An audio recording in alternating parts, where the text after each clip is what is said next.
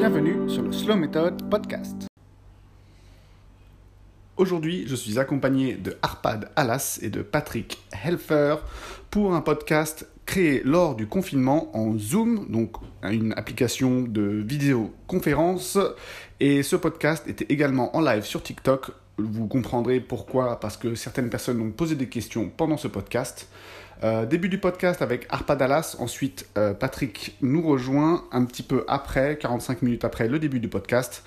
Euh, on parle un petit peu de tout, des variations d'entraînement lors de ce confinement, de comment on s'est adapté, de l'avant-confinement, du pendant-confinement et de l'après-confinement, nos petites visions, nos, comment on gère notre mental la, et la vision qu'on a du futur. J'espère que vous apprécierez ce podcast comme je l'ai apprécié et on recommencera sûrement dans les jours à venir. Merci beaucoup et bonne écoute. Voilà. Euh, J'étais en train de dire quoi moi? Euh, Oui, est-ce que avant tu t'entraînais à la maison et non pas à la salle de sport? Je appelle la question parce que je voulais Ouais, je faisais que mes entraînements de yoga chez moi.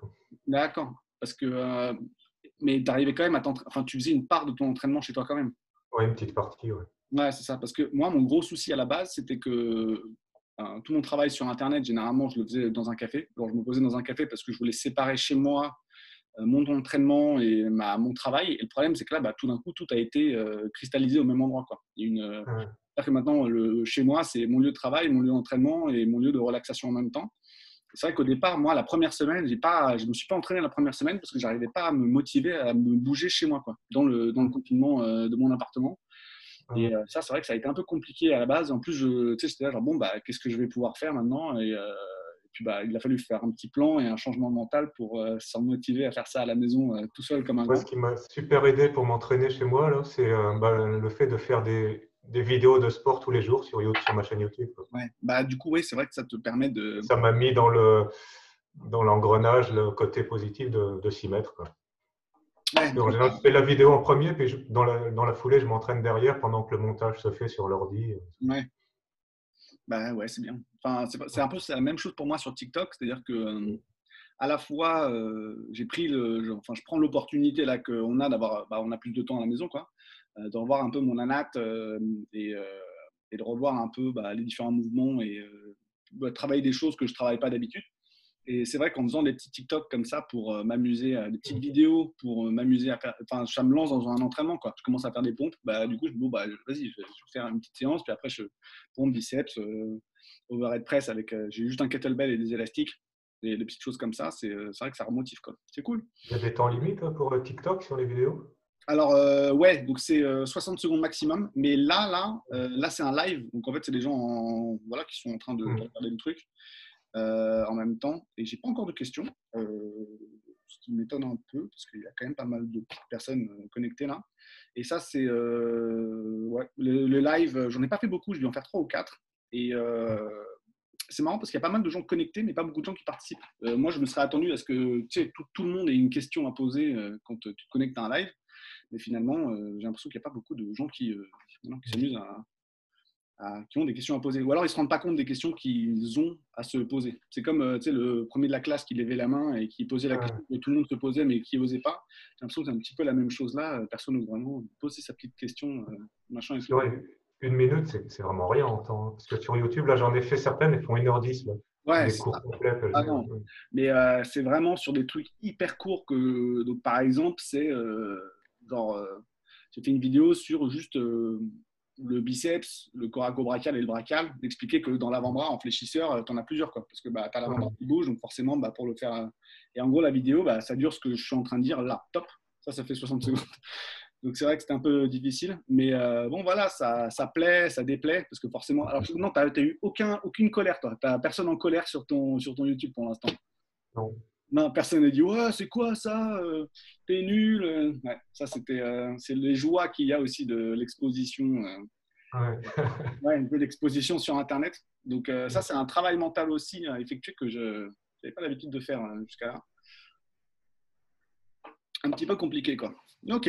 Euh, et je me demandais si tu avais changé un truc en nutrition, parce que je ne sais pas si tu as, acheté des choses différentes, euh, parce que j'imagine que tu mangeais plutôt des produits non périssables, pardon, et que tu as peut-être dû changer un peu quelques trucs ou pas?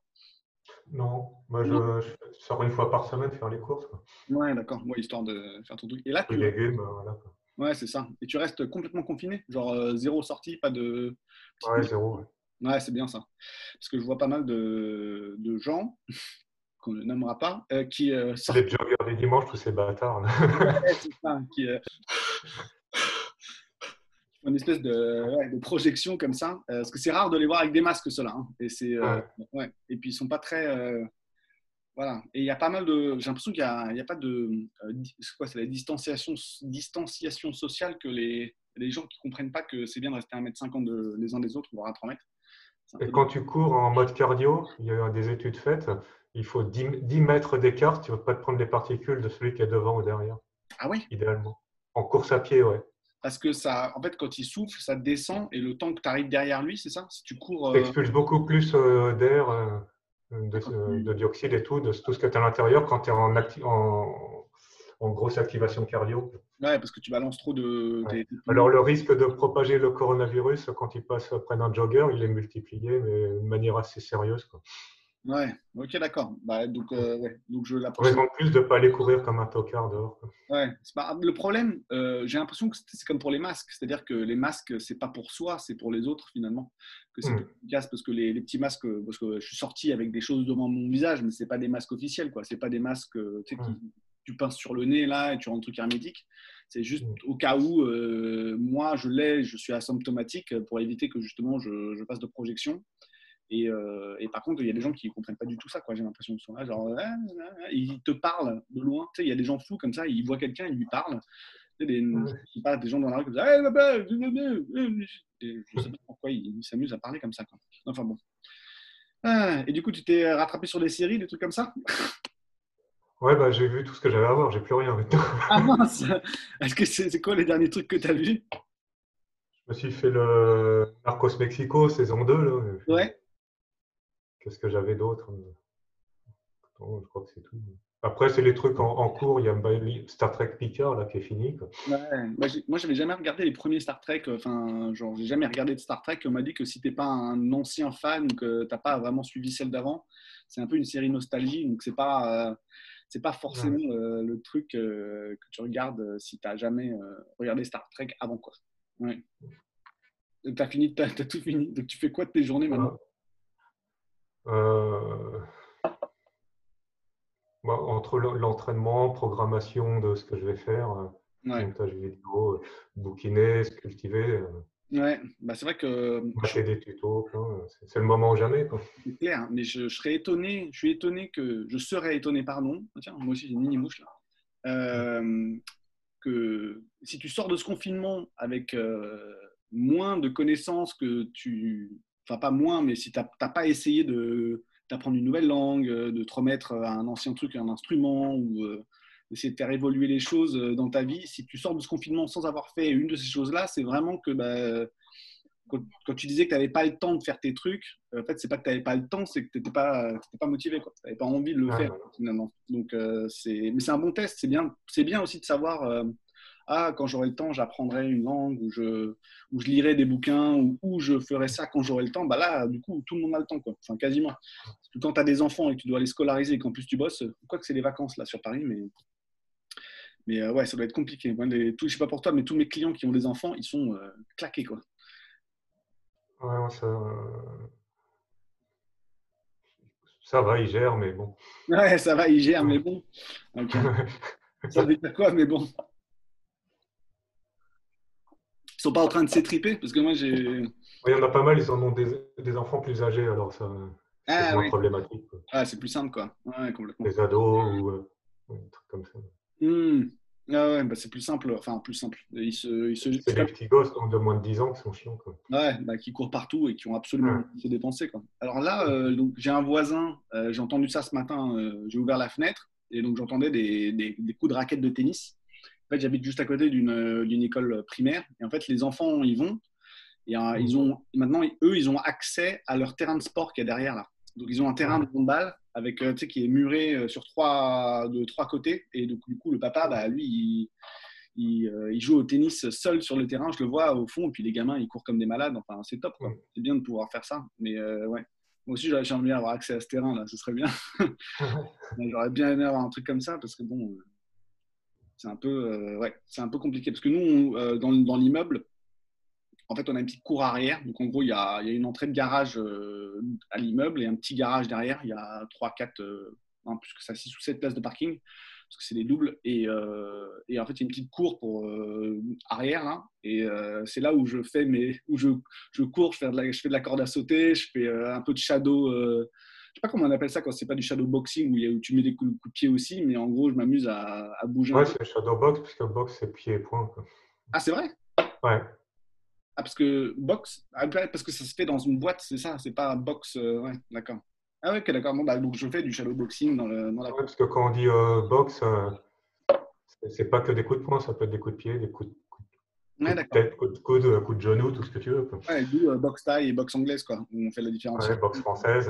Ouais, ah oui, bah ouais, c'est ça, ouais, t'as raison. Tous les arts martiaux chinois et le kung fu, ils appellent ça boxe chinoise là-bas. Ah d'accord. Ouais. ah, je savais pas. Ouais. Et du coup, tu te remets à. Tu, tu retapes un peu là T'as un sac chez toi ou pas? Non non, je tape dans les murs. D'accord. Heureusement que tu es chez toi, c'est bien ça. Tu te fais un. Tu te fais un. Alors, alors, Tania Tinker, tu raté le début du live. Ouais, t'inquiète pas, on a, juste. Euh, vient à peine de commencer là. Il manque encore euh, deux des coachs. Donc, il y en a un qui va arriver à 15h30. L'autre, je lui ai envoyé un petit texto. Il n'a pas encore répondu. Donc, euh, t'inquiète. Alors, Tania Tinker demande Vous faites quoi de vos journées? Donc, on a commencé à répondre à ça. Bah, écoute, euh, donc Arpad, lui, il, refait, il fait des vidéos sur YouTube. Euh, c'est Ars Corpus, A-R-S-C-O-R-P-U-S, sur euh, YouTube. Il fait une vidéo par jour en ce moment. Donc, si vous ne savez pas trop quoi faire de, en, termes, en tant qu'entraînement, il y a différents niveaux, d'après ce que tu as, expliqué, différents niveaux pour différentes vidéos. c'est poids de corps uniquement là? Ouais. Dans toutes les vidéos, tu as zéro matériel? Si j'en ai une avec du matos où on travaille le grip, la poigne pour euh, les gymnastes et les grimpeurs et aussi pour les frappeurs. Ah, d'accord, ok. et là, il faut un peu de matériel. Ouais, d'accord, Bah, euh, enfin bon, en gros, euh, voilà, vous pouvez trouver ce que vous voulez. Et puis, comme il y en a une par jour, bah voilà, il s'occupe bien parce que tes vidéos, elles sont longues, elles font genre une heure, une heure. T'en as une qui fait une heure dix, c'est ça? Ouais. Ouais, donc voilà. La plus courte, elle doit, faire 10 minutes. Hein, ouais, donc tu fais ta vidéo, après tu as le montage, euh, après, tu dois la charger, mais en même temps que tu fais ça, j'imagine que bah, tu fais ton entraînement, tu manges, tu lis, tu bookines, euh, voilà, toutes ces choses-là. Quoi. Donc, c'est un peu euh, comme, nous tous. Et bah, moi, mes journées, c'est je me lève, je bois un café, soit je bouge un peu à l'extérieur, ou ça dépend ce que je fais, ou alors je fais une petite séance après, bras ou jambes. après ça, bah, soit j'écris un article, soit j'enregistre un podcast, soit je fais un TikTok, euh, et après, euh, il n'y a pas grand-chose d'autre que ça. Hein.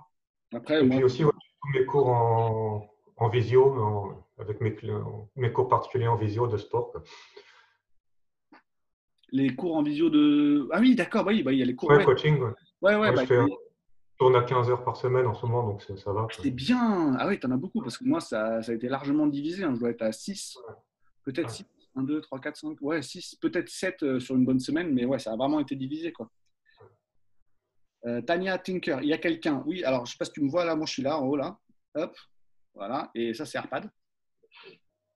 Et euh, je peux pas répondre en, je peux répondre en si je peux répondre en texto. Tania machin. Tania Tinker. Est-ce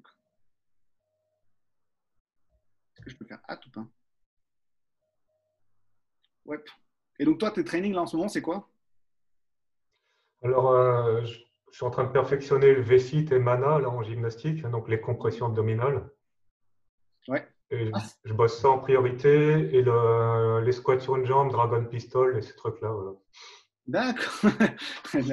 le fun, quoi. moi, je... Donc là, je suis passé en. J'ai commencé à me remettre en. Euh, tu sais, les pseudo-planches push-up? Ouais.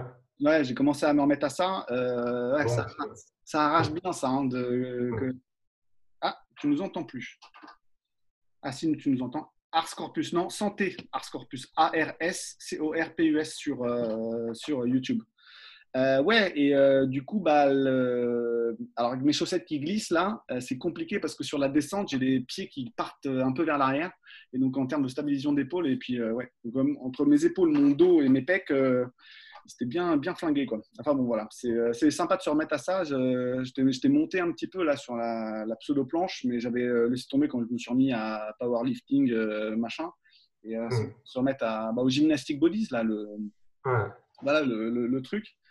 par contre, j'ai pas de, j'ai un TRX à la maison, mais j'ai pas de, parce que j'en étais à euh, pour tout ce qui est euh, traction et trucs comme ça, pareil, j'ai pas de, j'ai pas à part le TRX, mais je suis en incliné uniquement et en m'inclinant trop, bah il y a un moment, c'est, enfin il n'y a plus trop d'intérêt quoi. Enfin, il faudrait que je sois au-dessus, accrocher un truc pour que je sois au-dessus de moi et que je puisse me mettre à plat et que je puisse commencer à, tracter sur le truc. Donc euh, je sais pas trop quoi faire avec ça. Alors, Tania, mon prénom, je m'en mets au sport, ça me manque j'ai vu ton effet café. Merci beaucoup. Oui, j'ai fait, je fais des petites vidéos euh, un peu, pas uniquement sur le sport. Euh, c'est de montrer un peu tout ce que je fais sur TikTok. Mais tu devrais te mettre sur TikTok. Je pense que tu passerais bien aussi. C'est euh, non? ouais, bah, après il y, a, le temps et puis l'envie quoi. D'ailleurs, tu médites encore ou pas toi? Ouais, toujours un peu. Ouais, c'est ça. Un petit peu tous les jours de temps en temps. Je, je trouve ça de plus en plus difficile et j'hésitais. Vous me direz si les gens online là euh, j'hésitais à faire un live méditation. Donc, euh, un truc qui a l'air complètement euh, chiant à regarder, mais en fait, c'est pour que les gens puissent le faire en même temps. Qu'ils prennent... Parce que pour moi, la méditation, mon, souci principal, c'est de décider de le faire. Après, c'est très bien. C'est-à-dire qu'une fois que tu as décidé de le faire, c'est bon, mais c'est de, dire qu'on va prendre le temps de méditer, de, de poser et de, méditer. Parce que je ne fais pas ça à des horaires fixes, je le fais de temps en temps. Et c'est vrai que je n'ai pas encore fait de, j'ai pas fait de systématisation du moment où, je médite. Quoi. Toi, tu fais un truc assez. Je le fais après ma séance de sport, en style yoga, c'est la posture du, mort, la savasana. Ah ouais. Ah bah écoute. Mais comme ça, je me lâche. Eh ben, je te propose euh, d'expliquer le savasana. Euh, je fais comme si j'étais sur une émission de téléspectateurs, mais. Euh, mais Voilà, c'est une position allongée sur le dos, on écarte un peu les, jambes et les bras sur les côtés, paume de main face au plafond. Et on doit complètement lâcher prise niveau musculaire, c'est-à-dire passer en revue l'ensemble du corps, éliminer toutes les tensions musculaires et perdre la conscience du souffle, essayer de faire le vide dans la tête après, puis sans s'endormir. Donc c'est un lâcher prise total qui aide psychologiquement aussi à encaisser les, bah, les périodes comme le confinement où on ne pète pas les câbles. Mmh. Ouais, clairement. Ouais bah ça, enfin, la combinaison euh, sport-méditation, bah, c'est cool. quoi. Ah. c'est vrai que la première, en fait, après la première semaine où j'avais pas fait de sport, décalage dans les réponses, dommage. Oui, euh, donc en fait, quand vous envoyez des, des messages euh, et qu'on répond, il y a un léger temps de décalage. Je pense que TikTok n'a pas, pas, encore résolu ce problème de vitesse de, de vitesse de réponse, mais il va falloir faire avec. Hein. alors, euh, j'étais en train de dire quoi? Oui, après la première semaine de confinement, là, euh, c'est vrai que je faisais pas de sport, pas de méditation. Euh, j'étais en train de, tourner en rond. J'essaie surtout de produire du contenu sur Internet. Là. et ouais, au bout de la première semaine, tout de suite, la deuxième, j'ai dû repartir. j'ai repris mon carnet, je me suis refait un plan, j'ai mis mon plan au tableau. Et en gros, il faut que je coche des, coche des cases dans la journée, moi. J'ai des obligations à faire.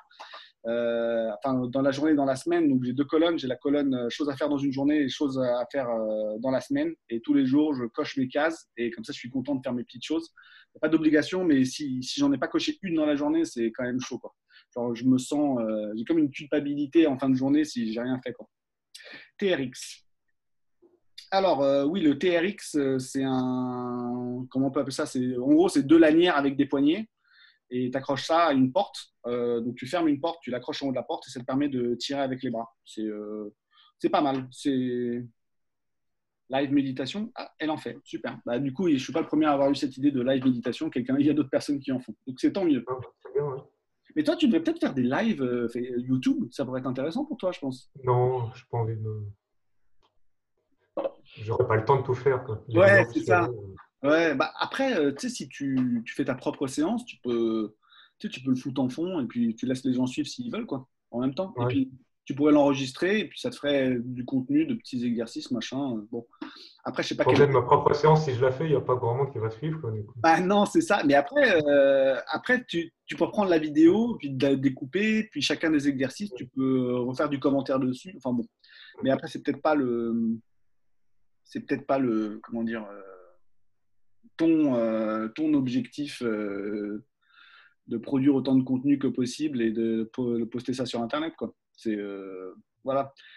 Parce que tu avais un plan, on en avait parlé, ou à, moins que tu ne veuilles pas en parler, mais tu avais un plan de proposer un programme sur ton site, sur ton site internet dans un certain.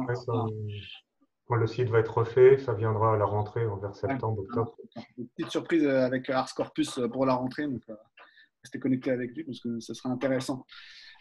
Non, mais c'est bien parce qu'il y a un moment, euh, c'est vrai que faire que du à la personne, il y a un moment où je pense que ça va être un, facteur limitant de voilà d'expansion quoi. Et puis euh, ce que j'aime bien, par exemple avec tes vidéos YouTube, c'est que tu fais une vidéo et tu aides plus de personnes que si tu en des Enfin, que si tu faisais un cours one to one, même si les cours en one to one, ça permet quand même d'aller beaucoup plus vite que si tu suis une vidéo où tu entends des conseils, parce que les conseils, ils ont beau être aussi euh, étoffé que tu veux, c'est pas la même chose que si quelqu'un vient te corriger. Enfin, c'est euh, clair. Comme le, la, la, petite, tu l'as peut-être vu à la salle de sport, là, que je coach en, en calisthénie. Alors, je ne l'ai pas vu. Je crois que j'ai dû la voir une fois, mais tu étais en train de le. La première fois qu'elle est venue te parler, il me semble, tu lui avais donné des conseils. Donc, je crois que c'est une petite blonde ou pas? Ouais. Ouais, c'est ça. Entre les deux, la couleur. Ouais, donc euh, un châtain, euh, voilà. Euh, mais je l'ai pas revu depuis, donc j'ai pas vu de, enfin j'ai pas vu, c'est, mais ouais, ouais, ouais, bah il y a pas. De... Il, a, débuté fin novembre avec moi. Ouais. Et en trois mois et demi, quoi, il est passé de zéro à six tractions complètes. Quoi. Wow. Ah ouais, d'accord. Ouais, ouais, En combien t'as En trois mois et demi, débutant ah, complet. Ah la vache. Pour une femme. Hein, ah, c'est excellent. Tu l'as fait partir sur quoi Pareil, incliné, machin, ou t'es passé directement sur la barre? Directement sur la barre. Donc 30 euh, secondes de tension ici, là, celle-là Ouais, des maintiens statiques en haut, des descentes lentes. Yes. Et puis après, j'ai fait du euh, méthode, méthode, Armstrong pour débloquer, parce qu'elle bloquait à 3. Et en un mois, elle est passée de 3 à 6, comme ça. Alors, méthode Armstrong, je ne connais pas. C'est euh, une méthode d'entraînement qui permet de monter en volume de répétition quand tu stagnes au bout d'un moment. Et tu, tu, dois faire un entraînement 5 jours consécutifs pendant 4 semaines. C'est du lundi au vendredi, traction. Tu reposes samedi, dimanche et tu fais ça pendant un mois complet. C'est assez violent, tu as des courbatures partout dans le dos, mais c'est ultra euh, efficace pour, euh, pour monter son, son maxi rep. Donc, par exemple, sur le, là, euh, si on peut c'est juste pour mieux comprendre, parce que pour avoir un exemple Alors, le, par exemple, le lundi, tu fais 5 séries de traction. Sur chaque série, tu pousses ton maximum de répétitions. Avec euh, temps de repos de quoi 3 minutes 90 secondes. 4, aïe, ouh la vache. Ah oui. Ouais. ouais. donc en fait, tu fais, euh, si, tu fais, si tu fais 3 tractions, tu fais 3, 2, 1, 1, 1, 1 ou un demi. Par exemple. Voilà. Ouais. Et, euh, euh, tu, fais. Le mardi, tu fais un pyramidal. Tu commences première série. Ouais, tu t'es connecté au Wi-Fi là? Ouais. Ah, il y a un petit blocage de. Je sais pas pour toi. c'est bon, c'est revenu. Ouais, c'est revenu. Je sais pas pourquoi il y a eu un petit blocage. Un petit ralentissement. Donc euh, J1 5 fois max. Et ensuite, les jours d'après, ça donne quoi?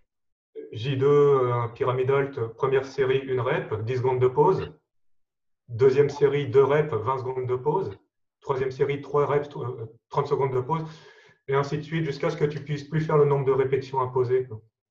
Et tu prends 10 secondes de repos par répétition de la série d'avant. Ouais, donc en fait, euh, disons que ton max il est à 5, ça fait. Euh, ouais, donc tu fais 1, 2, 3, 4, 5. Et après, tu essaies de monter à 6, c'est ça par exemple. Et, puis ça et si tu échec à 6, bah, tu t'arrêtes là. Mais après, tu fais la redescente ou c'est juste une montée? C'est juste une montée. C'est juste une montée. Ok, d'accord. Ça marche. Euh, moi, je, je parce que en natation, la pyramide, c'était euh, fallait monter et redescendre. C'est horrible ce truc parce que tu sais, le, sommet de la pyramide, c'est juste dégueulasse. Mais euh, ok, d'accord, ça marche. je me sens seul à écrire, pas grave. Ouais, non, c'est juste la montée, ouais. Ouais, ah Jour 3, donc le mercredi, tu fais 9 séries du même nombre de répétitions, par exemple 9 séries de 3 répétitions, une minute de pause entre chaque, et c'est tout. D'accord. Le jeudi, tu fais la même chose, sauf que tu fais le maxi série jusqu'à ce que tu puisses plus faire les tes 3 répétitions. D'accord. Donc tu continues, tu continues, tu continues. Et le jour juste. Tu continues, oui. Donc tu fais 9. Voilà, par exemple, s'il faut 14 séries, euh, à la 14e, tu plus à faire 3 reps, tu arrêtes là. D'accord, ok. Wow. Et ça, c'est, euh, ça marche uniquement sur les tractions ou c'est sur euh, à peu près n'importe quel. Euh, c'est un blocage? Alors, tout ce qui est poids du corps, ça marche sur les tractions, les dips et les pompes. D'accord. Donc, tous ces trucs-là, en fait, tu peux appliquer ce produit-là si jamais tu as un blocage. Et tu appliques ça quand tu as un blocage de combien de temps? Sur combien de, de, semaines de blocage? Tu dis, bon, bah là, on va, si tu as fait tout un cycle d'entraînement normal pendant un, bon mois, tu n'as pas gagné une rep euh, ou tu ne sens pas de gain d'aisance, tu peux faire un, coup d'Armstrong pendant un mois derrière. Ouais, histoire d'un stimulus extrême. Et le repos après la semaine Armstrong, ça donne quoi? Alors, la, semaine de repos, tu fais lundi, mercredi et vendredi une série de ton maxi à chaque fois, c'est tout. D'accord. Tu testes. Pour, remettre, euh, ouais, pour remettre du nerveux sans exploser le. Ah, c'est pas mal ça. Ok, d'accord. Et après, tu reprends. Euh, donc c'est en gros, c'est sur deux semaines, tu fais ça. Et puis si tu es satisfait du résultat, bah, tu arrêtes là. Sinon, tu peux un cycle derrière pour encore, augmenter les répétitions. Genre, quelqu'un qui a un objectif, par exemple, concours d'entrée chez les pompiers ou à l'armée où il faut 20 tractions, un truc comme ça, bah, il peut faire plusieurs mois de Armstrong pour arriver à son objectif. Ouais, d'accord. Ouais, bah c'est bah bien, c'est pour essayer de débloquer les, trucs. Alors, euh, je vois les petites questions. Euh, méditation avec enfant. Bah, je pense, hein, si tu arrives à, arrives à inculquer la méditation aux gamins, alors moi, j'en ai pas, j'ai jamais essayé de, de, ça à des enfants, mais euh, ça doit quand même être intéressant de. Si un enfant arrive à apprendre à, à méditer, c'est quand même, euh, enfin pour l'avenir, je pense que c'est une vraie force de, savoir le faire. Alors après, je ne sais pas comment ça se passe. J'ai vu qu'il y avait des bouquins et des nouveaux trucs, là, des applications pour les enfants, mais, euh, mais je ne sais pas si, euh, je sais pas comment ça, ce que ça donne de faire, de faire de la méditation à un enfant. Tu as déjà essayé, toi? Honnêtement, sur les tout petits, ça ne marche pas. tu as essayé? Ouais, ah, essayé de, dire aux enfants, bon, pendant que vos, parents font des, euh, des exercices, euh, les gamins, faites la méditation, et puis genre, euh, ils, se lèvent, et puis ils courent, et puis ils vont mordre, le chat, ou un truc comme ça, quoi. Le, record, peut-être, ils doivent tenir 40 secondes, et puis après, ils, bondissent, quoi. C'est pas mal, 40 secondes déjà. Hein. Franchement, 40 secondes, les gens, c'est pareil, hein, ils auraient le même souci de, de comment dire, d'attention. salut, ça va. Bonjour, Sabrina Cavo, Kevo. Kaivo. Cavo, Kevo. Je, suis désolé pour la prononciation. Hein, hop. Voilà. Ah, mais c'est cool. Et puis, euh, et du coup, tu as eu des contacts via YouTube, des gens qui sont venus te, contacter euh, via ça ou pas encore? Tu pas encore eu de. C'est juste des gens qui. j'en ai déjà eu, ouais. Ah, c'est vrai? De, Qui ont demandé derrière pour euh, est-ce que tu es coach, est-ce que tu proposes des coachings, etc. Ouais, pour avoir des cours. Ouais, d'accord, ok. Ah, bah c'est bien ça. Excellent. Hmm, ouais, bah là pour l'instant. J'en ai même eu cette semaine pour du, distance. Ouais, bah, c'est bien. Bah, de toute façon, euh, là j'ai de plus en plus parce que j'ai pas mal de. Personne qui est dans le sud de la France. Euh. Ah, c'est bien. Donc expansion au-delà de Paris, euh, au-delà des clients que tu as déjà. Tu ouais, ah, c'est. Bah, je. moi, les clients, donc j'avais pas mal de, j'ai pas mal de clients qui étaient un peu réticents à, à, faire des séances comme ça online, qui veulent du, du personne à personne, mais avec le prolongement là, de semaine en semaine, bah, ça commence à se débloquer. Quoi. Chacun est en train de dire Ouais, on peut peut-être essayer cette semaine, etc.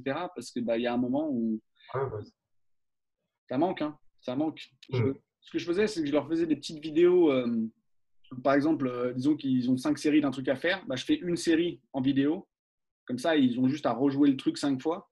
Et euh, comme ça, moi, fait une vidéo courte que je peux leur envoyer facilement parce qu'au-delà de 5 ou 6 minutes, les vidéos à envoyer, c'est juste une horreur euh, via WhatsApp ou je ne sais quoi. Et, euh, et du coup, bah, je leur envoie des micro-vidéos comme ça qui peuvent rejouer. Et même, j'essaie de donc, phase d'échauffement, machin, et puis différentes, différents morceaux. Et je pense que je les réutiliserai et je commencerai à mettre ça sur YouTube aussi.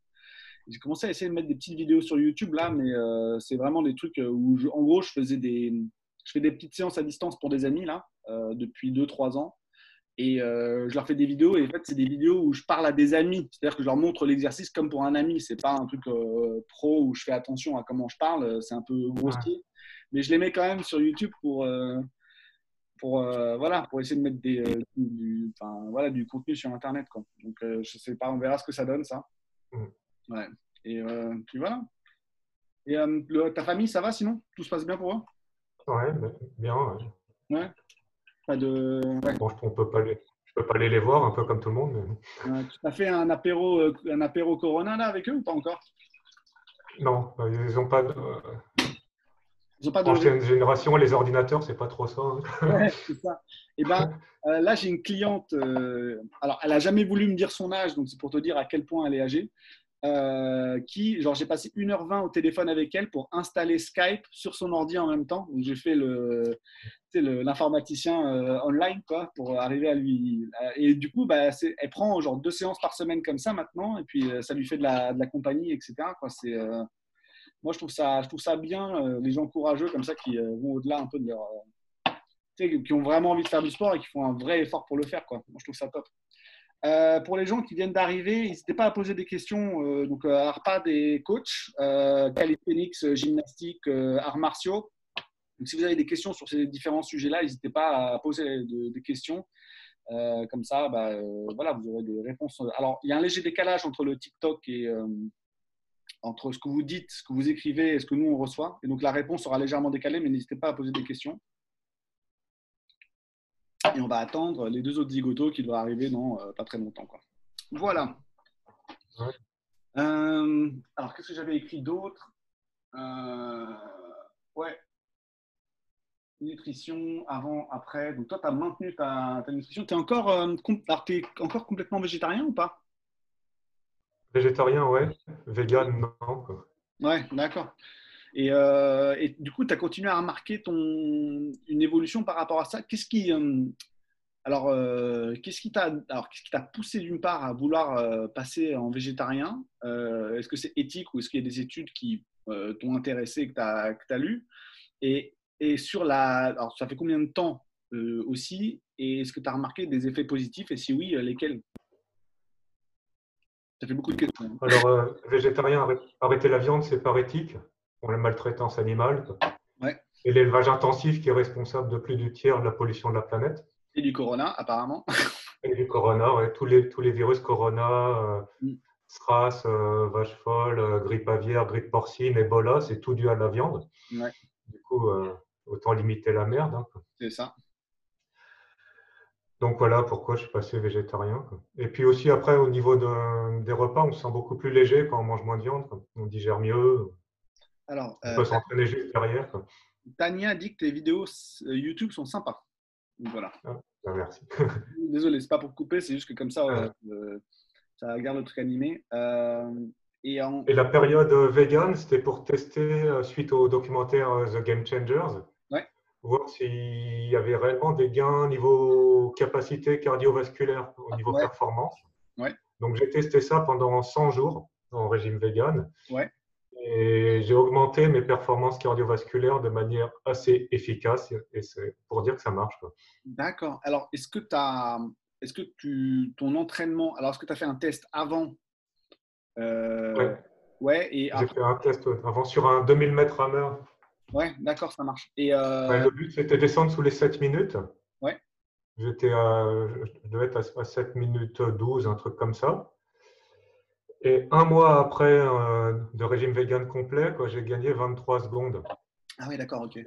C'est énorme hein, sur un 2000 mètres. Ouais, ouais, bah surtout euh, ouais, sur 2000 mètres, 7 euh, minutes, ouais, c'est énorme. 23 secondes, c'est un truc de fou. Quoi.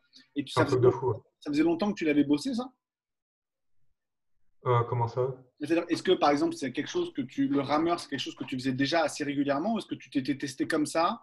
Et après, tu as fait un protocole d'entraînement. Parce que le. c'est la seule machine cardio que j'utilise en salle. Les autres, ça me saoule. Ouais, ouais d'accord. Et puis, on peut bien appuyer, sortir de la puissance. Alors, ça qui est intéressant. Quoi. Ouais, ouais, tu peux envoyer. Euh, envoyer... L'autre qui est intéressant, c'est du vélo quand tu mets du braquet. Comme, mais je préfère faire le vélo dehors, euh, faire des sprints. Euh, Ouais, des sprints en côte, en arrivant jusqu'à Place Clichy, euh, comme ça, en montant. Euh, voilà, traverser Paris en un quart d'heure, des trucs comme ça. Voilà, c'est ça, des petits challenges, euh, des challenges qui rendent les, les gens qui sont en voiture absolument heureux de t'avoir à leur côté sur la route. dès que je les passe, ils me revoient jamais. Hein. De toute façon, eux, ils sont loin derrière après. ah, c'est cool. Ok, donc un vrai, un vrai gain cardio. Mais ça, ce serait intéressant à voir au... parce que ce documentaire, euh, je sais, sais pas, je l'ai pas vu, je l'ai pas regardé et j'ai pas, j'ai vu tellement de critiques de ce truc-là que bah, euh, on s'y noie. Mais ce sera intéressant de voir euh, dans 5, 6, 7 ans le nom avec plein d'études qui vont, je pense, découler de ce documentaire-là pour essayer de prouver ou de contredire les, voilà ce qui a été montré dans ce documentaire-là, et de voir s'il y a véritablement un avantage pour les, bah, les, athlètes de haut niveau en cardio, par exemple, de passer en vegan, de passer en, de voir si ça peut pas. par contre, force, Niveau force, zéro différence, ça n'a pas changé. C'est vraiment pertinent de passer à ça. Par contre, en plus du gain cardio au niveau santé, ça a éliminé toutes les inflammations, blessures. Attends, là, ça coupe. Ouais, ça, coupe. C'est bon, tu m'entends? Ouais, je t'entends. Ouais, je disais, niveau santé. Ça aide à éliminer plus vite les blessures musculaires, hein, inflammations ligamentaires, tendineuses, etc. Parce que j'avais une, blessure au psoas qui durait depuis un an. Et en passant vegan, ça me l'a viré en, un mois et demi. Ah oui, le truc que tu n'arrivais pas à te, décroter de ça, là, euh, quand tu faisais tes pistoles dragons, là, euh, tu disais que ça te. Ouais, et maintenant, je sens strictement plus rien. Ah, c'est super ça. Parce que. Alors, je ne pouvais plus faire de press handstand, de tous ces trucs-là. Ouais la c'était la compression qui posait un problème aussi ou pas? Ouais, je pouvais plus faire de compression quoi, niveau abdos. Du coup, ça, Alors pour, la gymnastique, c'est vraiment chiant. Bah, là, du coup, ouais, c'est vrai que maintenant, tu as dû te remettre au, mana, euh, au mana sympathique. Ah bah voilà. Ouais. ouais. Et euh, parce que j'ai découvert, je savais pas, hein, mais tu sais, mon coach, là, Marc Bouillot, est végétarien. Ah, lui aussi, ouais. il est végétarien. Donc, à la fin de la dernière séance, là, avant le confinement, euh, on allait euh, se boire un, coup juste après. Et euh, en fait, il m'a expliqué, bah ouais, non, moi je suis végétarien. Et ça m'a, en fait, ça m'a étonné parce que lui, venant de haltérophilie, force athlétique, parce que justement, les, les gens qui poussent gros et lourds, alors malheureusement, je me suis rendu compte après que ces gens-là, enfin les vidéos et les gens que je suis sont tous chargés. tous ceux qui poussent lourd Enfin, voilà, c'est tous. Euh, donc, il y a, ce facteur-là à prendre en compte qui n'est pas négligeable euh, voilà, quand on soulève des trucs et surtout sur l'alimentation aussi. Et euh, au tout départ, en fait, quand il m'a. J'étais un peu raide sur l'apéro. En fait, ce qu'il m'a dit, c'est bah, essayer de réduire tes. parce que moi, je mange de la viande, de réduire tes apports en viande. Et c'est vrai qu'en fait, en l'espace de six semaines à peu près, euh, avec euh, en plus de la mobilité que j'ai fait en plus, c'est vrai que ça m'a quand même aidé à gagner beaucoup plus en mobilité. Je suis pas parfait, hein, mais c'est vrai que maintenant, bah, euh, j'arrive à pousser mon, notamment au niveau de mes mollets, parce que mes chevilles c'était des briques. Je commence vraiment à arriver à pousser mon genou un peu plus vers l'avant. Si je t'avais posé, je t'avais demandé un moment, bah, il faudrait que j'aille regarder ta, ta, vidéo là sur l'étirement de cheville. Je, je m'amuserais à faire ça un petit peu. Tu as celle du jour 6 c'est euh, les squats complets en mode bébé. C'est là pour euh, vraiment poser le cul par terre et remonter. C'est qu'un tuto sur les mobilité pour ça. Ah, yes, euh, uniquement pour assouplir hanches, genoux, chevilles. et, là, quand je dis cul par terre, c'est tu descends, tu poses les fesses au sol, tu t'assois et tu remontes sans mettre les mains. Voilà. un vrai. un vrai squat d'enfant. Et hum.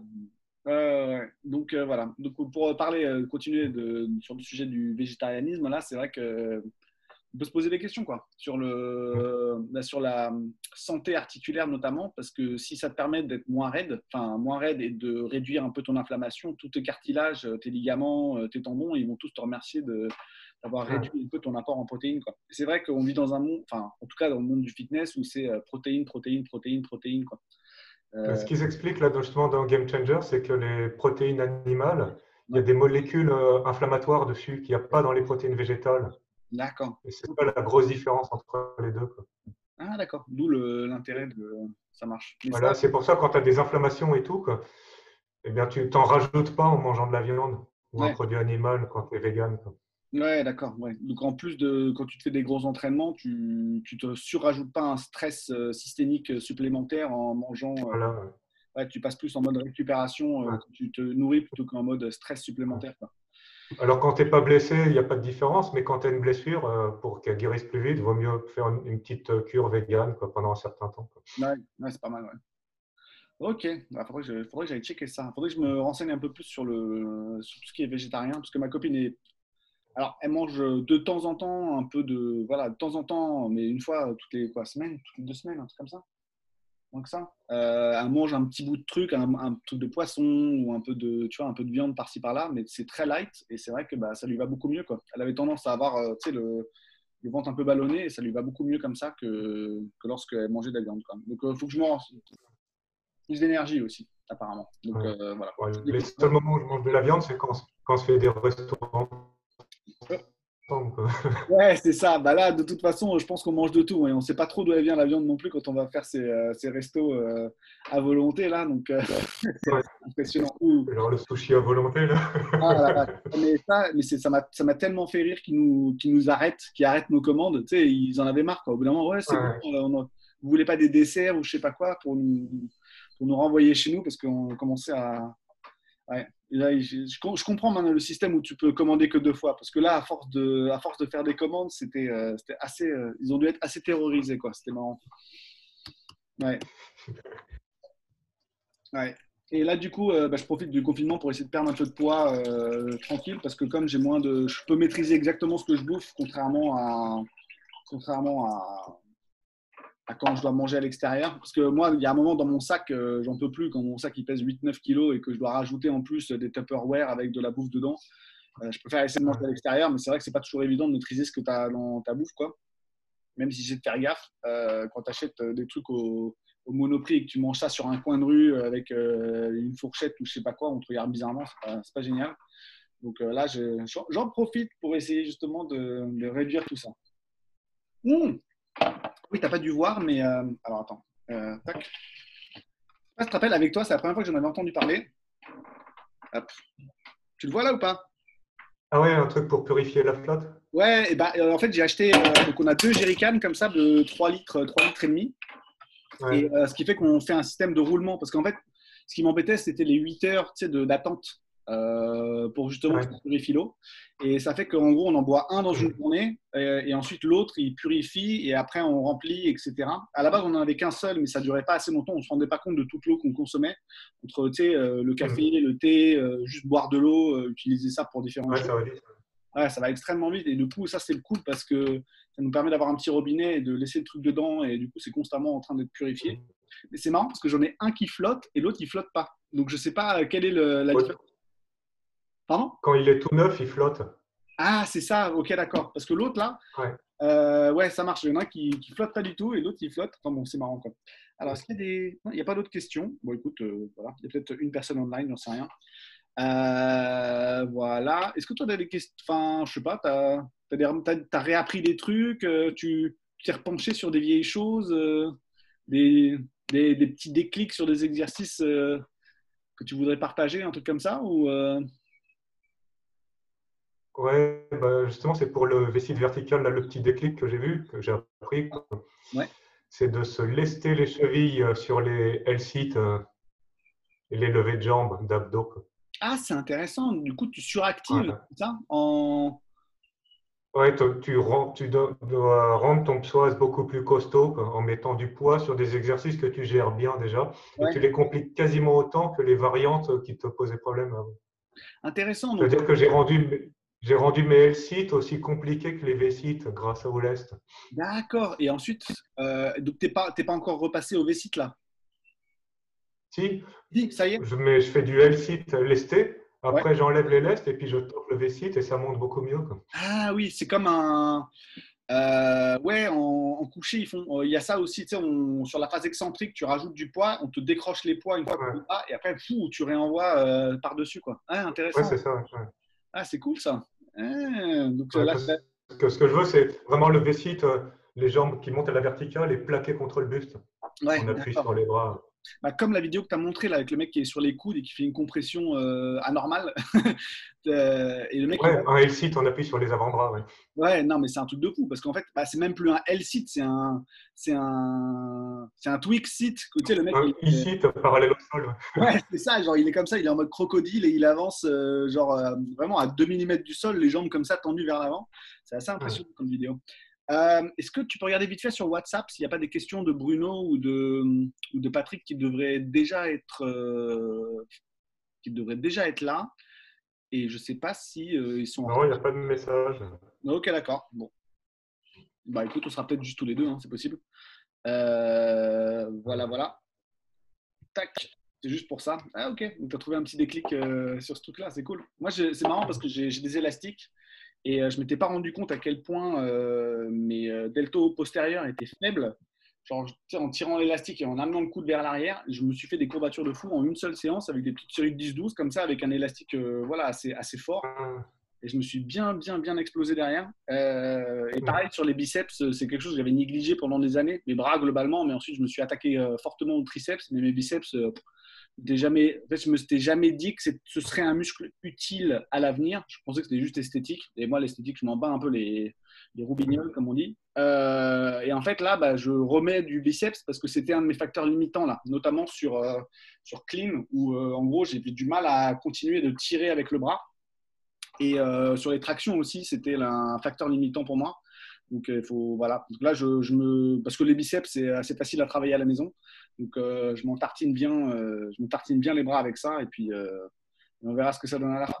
Si, ça me, si je, si je m'envole sur les tractions, parce qu'en plus de perdre du poids, si je me renforce un peu les bras, avec un peu de chance, je pourrais passer un muscle-up avant la fin de l'année. Voilà, j'ai de l'espoir. Hmm. Ah, en tout cas, ce qui est bien, c'est qu'il fait beau. Ça aide un peu avec le vent. S'il faisait froid, gris et dégueulasse, euh, en plus d'une humeur euh, compliquée à gérer, ce serait, euh, ce serait compliqué. Quoi. Et tu fais tes courses où, toi, du coup? Parce que tu as un magasin pas loin de chez toi, là? Tu t'achètes bio ou Ouais, bah, j'en ai plein dans le quartier. Ouais, d'accord. Donc, tu fais des, des courses à ton magasin bio à côté de chez toi. Et, Il doit y en avoir 5 ou 6 des magasins bio. Non même pas un kilomètre de rayon. Mm. Mais je ne sais pas si tu as remarqué ça. Moi, euh, dans les miens, il n'y a plus de concentré de tomates, il n'y a plus de farine, il n'y a plus d'origan. Je pense que les gens se sont mis en mode on va manger des pizzas pendant six semaines. Ils vont faire leur propre pâte à pizza à la maison. Hein. Et ils ont, parce que en gros, les magasins ils sont euh, réapprovisionnés, sauf en farine, en euh, concentré de tomates et en origan. Les autres herbes et tout, il y a, tout ce que tu veux, mais ces trucs-là, il n'y en a pas. Moi, justement, je me suis dit, bon, tiens, on va essayer de faire des pizzas maison et puis il n'y a plus rien. Quoi. Donc, euh, bon, tant pis. Mm. Mm. Tu fais du jeûne intermittent en ce moment, toi, ou pas? Non, c'est pas ton. Non, j'en ai jamais fait. Ça n'a jamais fait, ça n'a pas été ton. Ah, ça n'a pas été un sujet d'intérêt pour toi. Je fais ça en ce moment, c'est pas mal. Hein. Euh, en termes d'énergie, c'est pas mal aussi de ne pas être constamment sous le, en train d'avoir un organisme qui digère. Quoi. Mais par contre, une fois que tu as mangé, genre à midi ou 14 heures, faut pas trop bouffer à ce moment-là parce que sinon ça te. Quand je me fais des grosses séances jambes là et qu'après je dois manger, l'heure où les. Ouais, c'est ça. Mais je, le problème, c'est que moi, si je fais une sieste, il euh, faut qu'elle soit bien maîtrisée. Ma sieste, c'est 20 minutes entre 13 et 20 minutes, j'ai remarqué. Ou alors, je fais une sieste de 1h30, mais là, le, quand je fais ma sieste de 1h30, 2h, après, moi, j'arrive plus, à, plus à dormir le soir. Donc, euh... Ah, cycle complet. Ouais, ouais c'est ça. Faut le finir, mais euh, ouais, ah bon, c'est un peu compliqué. Puis avec la chaleur qui commence à monter là, moi, j'habite sous les toits. Et euh, moi, dès qu'il fait chaud la nuit, bah, ça conserve le, le, en fait, le, le, toit renvoie de la chaleur sur nous ou dès qu'il fait commence à faire 24-25, donc là aujourd'hui il fait 26, je crois, c'est ça? 26-27 aujourd'hui. Donc je pense que cette nuit on va être à 25. Ouais, bon. Ouais, c'est ça. Mais toi, il fait frais chez toi, je me rappelle, non? Ouais, message à Patrick. Ouais, ouais. ouais. Moi, je vais avoir 20 degrés.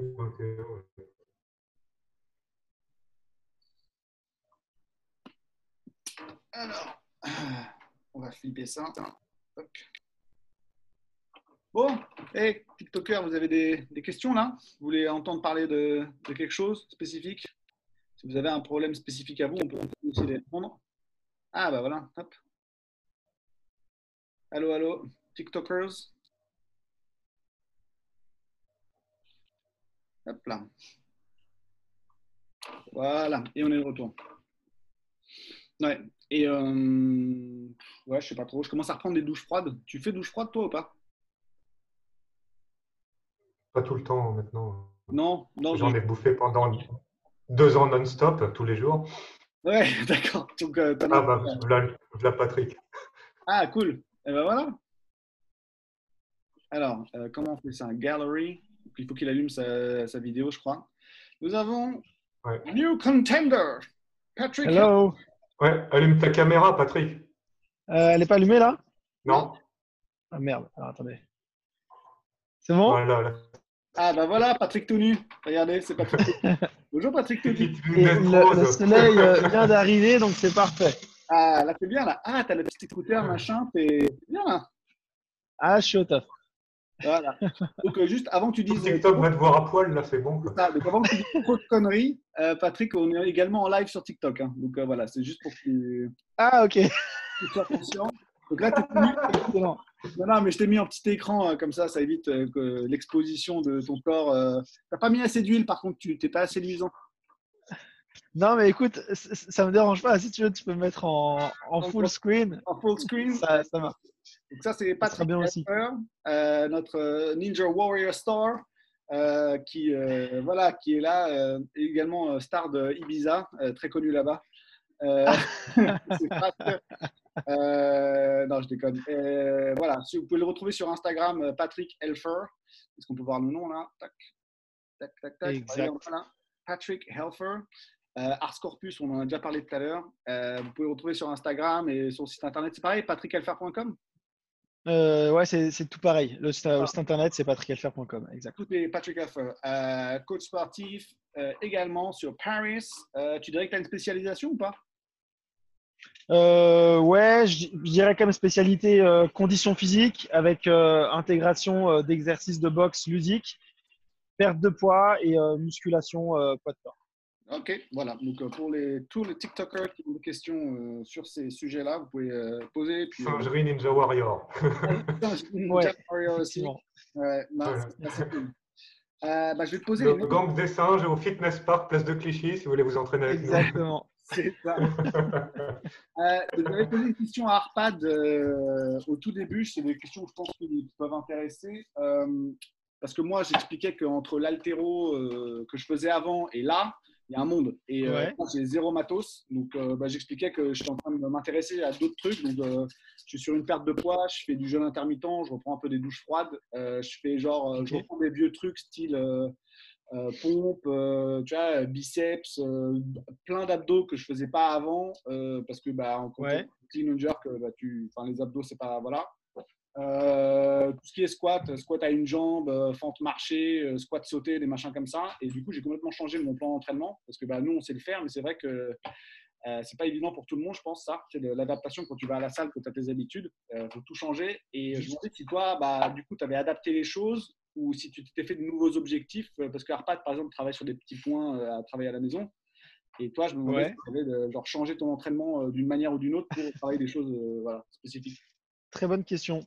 alors écoute, en fait, j'ai essayé de faire en sorte que mon, que mon lieu s'adapte à mon programme plutôt que l'inverse dans un premier temps.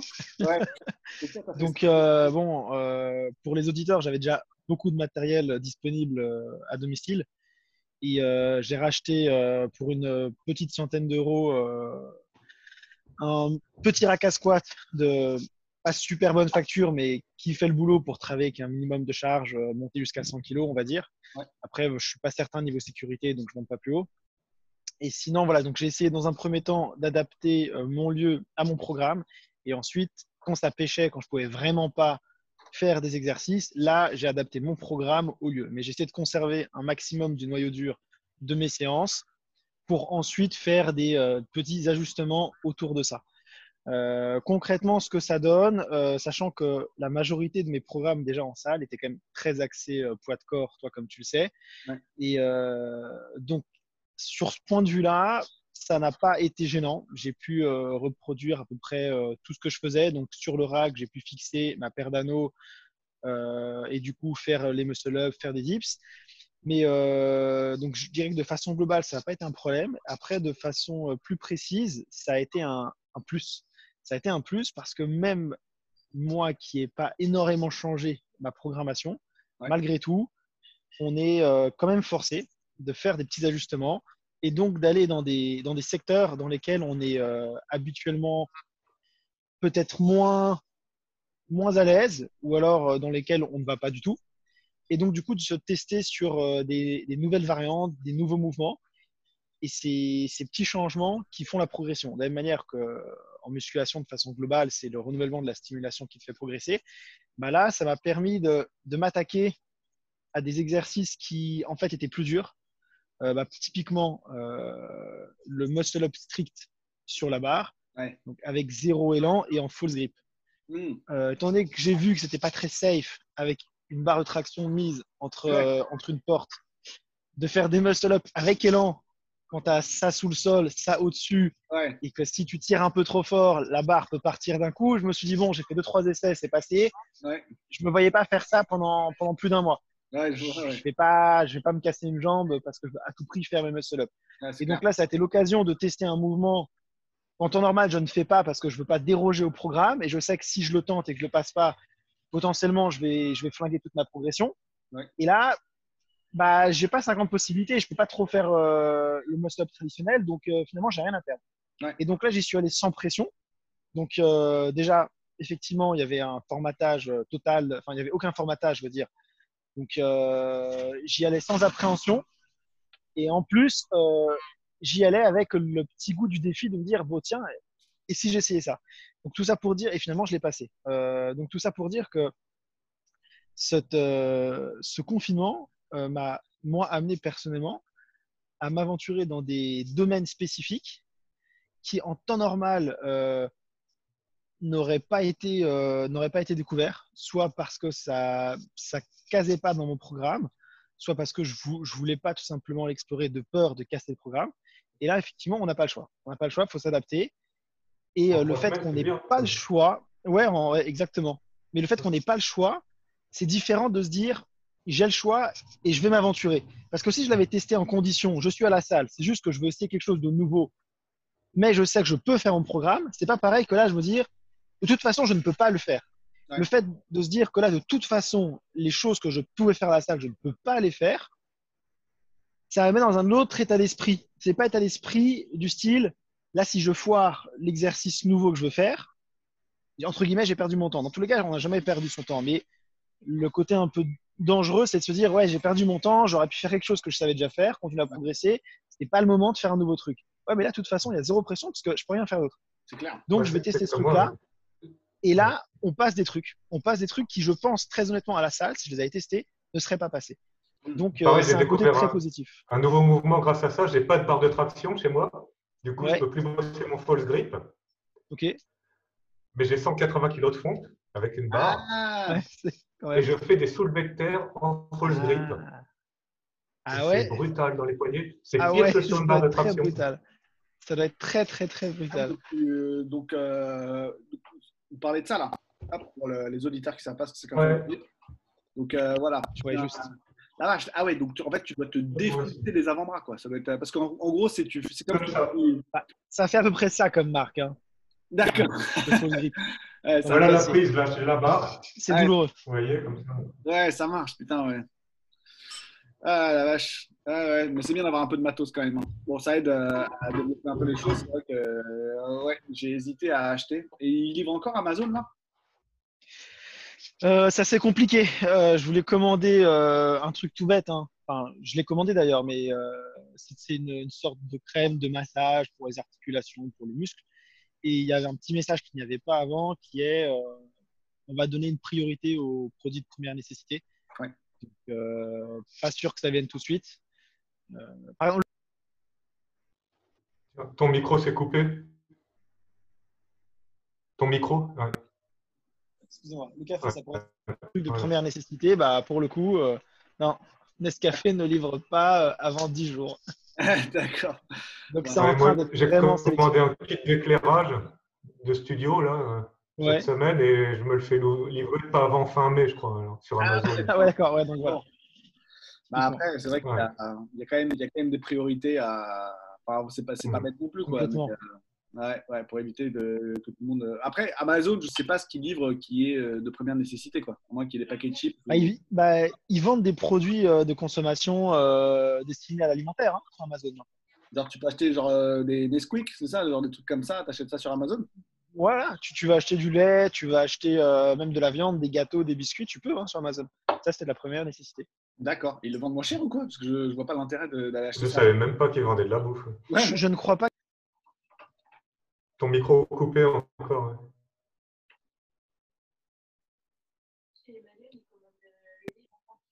un appel privé qui m'appelle qui est en train de, de me spammer. Donc, euh, c'est très agaçant. Euh, non, je pense que c'est surtout que Amazon livre quand même très rapidement, c'est réputé pour ça. Et, que, et puis que Amazon cherche à tout centraliser. Donc, euh, au lieu de faire un peu de courses techno sur Amazon et faire un peu de courses alimentaires chez Leclerc, bah, tu fais deux en un et puis c'est réglé. Quoi. Ah ouais, donc tu achètes. pour manger le monopole, c'est tout.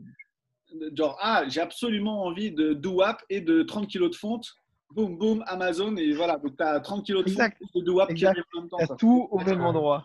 au même endroit. Ah ouais, c'est le mode hypermarché, euh, machin. Mais après, euh, ouais, ouais, je sais pas. Ouais, moi, je trouve ça bizarre. Je sais pas. Je, je sais pas, j'aime pas, j'aime bien l'idée du commerce de proximité, moi. Tu sais, les, petits commerciants. Enfin, je commence simplement. Ouais.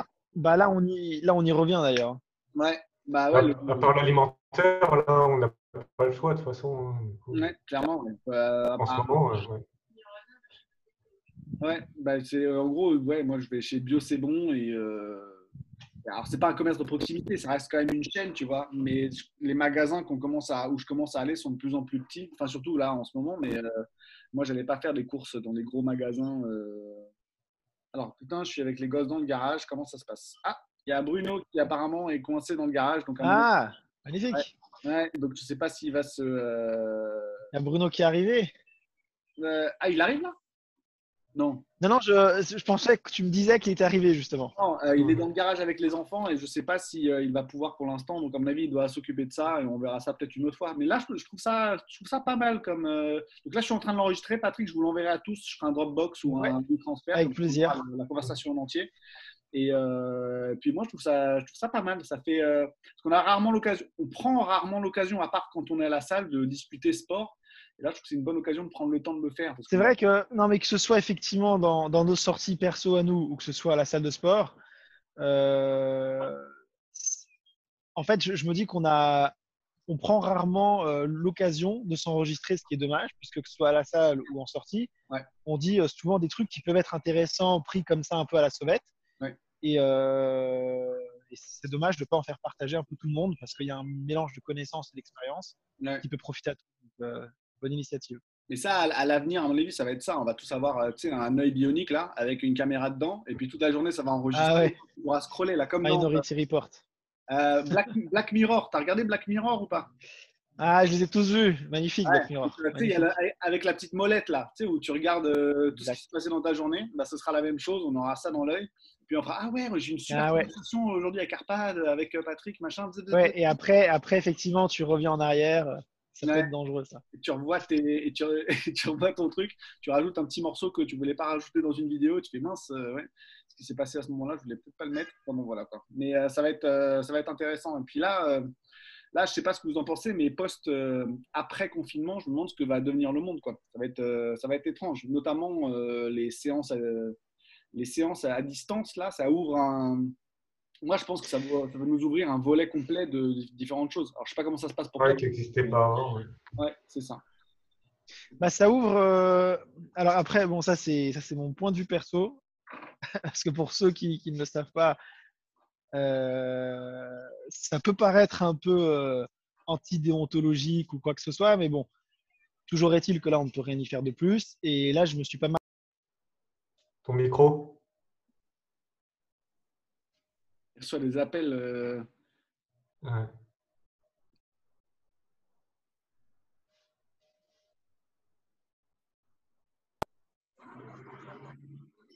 Bon. Ouais. T'es en Wi-Fi Ouais, là, c'est bon, ouais. Est-ce que Bruno est avec nous? Euh, Non, je crois pas. Non. Non? Non, parce que je suis sur l'ordi, je le verrai. On est... Ah, ok. Je lui réponds vite fait. Vas-y, vas-y. Hop là. Ouais. Mais toi, Arpad, c'est bien parce que tu as, bien, as réussi à bien gérer ta transition euh, assez rapidement en plus, je trouve. De, euh, dès le début. Ouais, ouais c'est ça. Ça a été rapide. Moi, ça commence à monter petit à petit là. Euh, mais c'est vrai que. Pardon. Ouais, c'est vrai qu'Arpad, tu as été très actif. Ouais. Ouais. Bah, j'ai l'avantage, c'est que parmi mes clients, ils, ils, ont des startups ou des entreprises où ils bossent déjà avec l'étranger via Zoom et c'est même eux qui me l'ont suggéré. Ils avaient déjà l'appli et le. Euh, ouais, le, ouais. Tu allais, dire un truc non déontologique, Patrick Ouais, je, disais, euh, Non, je dis que ça pourrait peut-être choquer quelqu'un que, que là, du coup, euh, il y ait des personnes, donc on a compris, qui s'intéressent de plus en plus à la bourse. Bon, de mon point de vue, non, puisque de toute façon, euh, la bourse est toujours elle existera toujours. Euh, non, ce que je voulais juste dire par là, c'est que comme du coup, je m'intéresse là en ce moment beaucoup à la bourse et pas mal au marché économique, j'ai un point de vue peut-être pas hyper idéaliste sur, sur l'après, dans le sens où une fois que ce confinement est arrivé, on était tous, euh, d'ailleurs je pense que tout le monde a été touché de plus ou moins près, euh, donc on était tous un petit peu euh, dans, on est toujours tous d'ailleurs dans la compassion, dans, l'aide de son prochain et, dans une revisite un peu de son état d'esprit et, de sa vision du monde.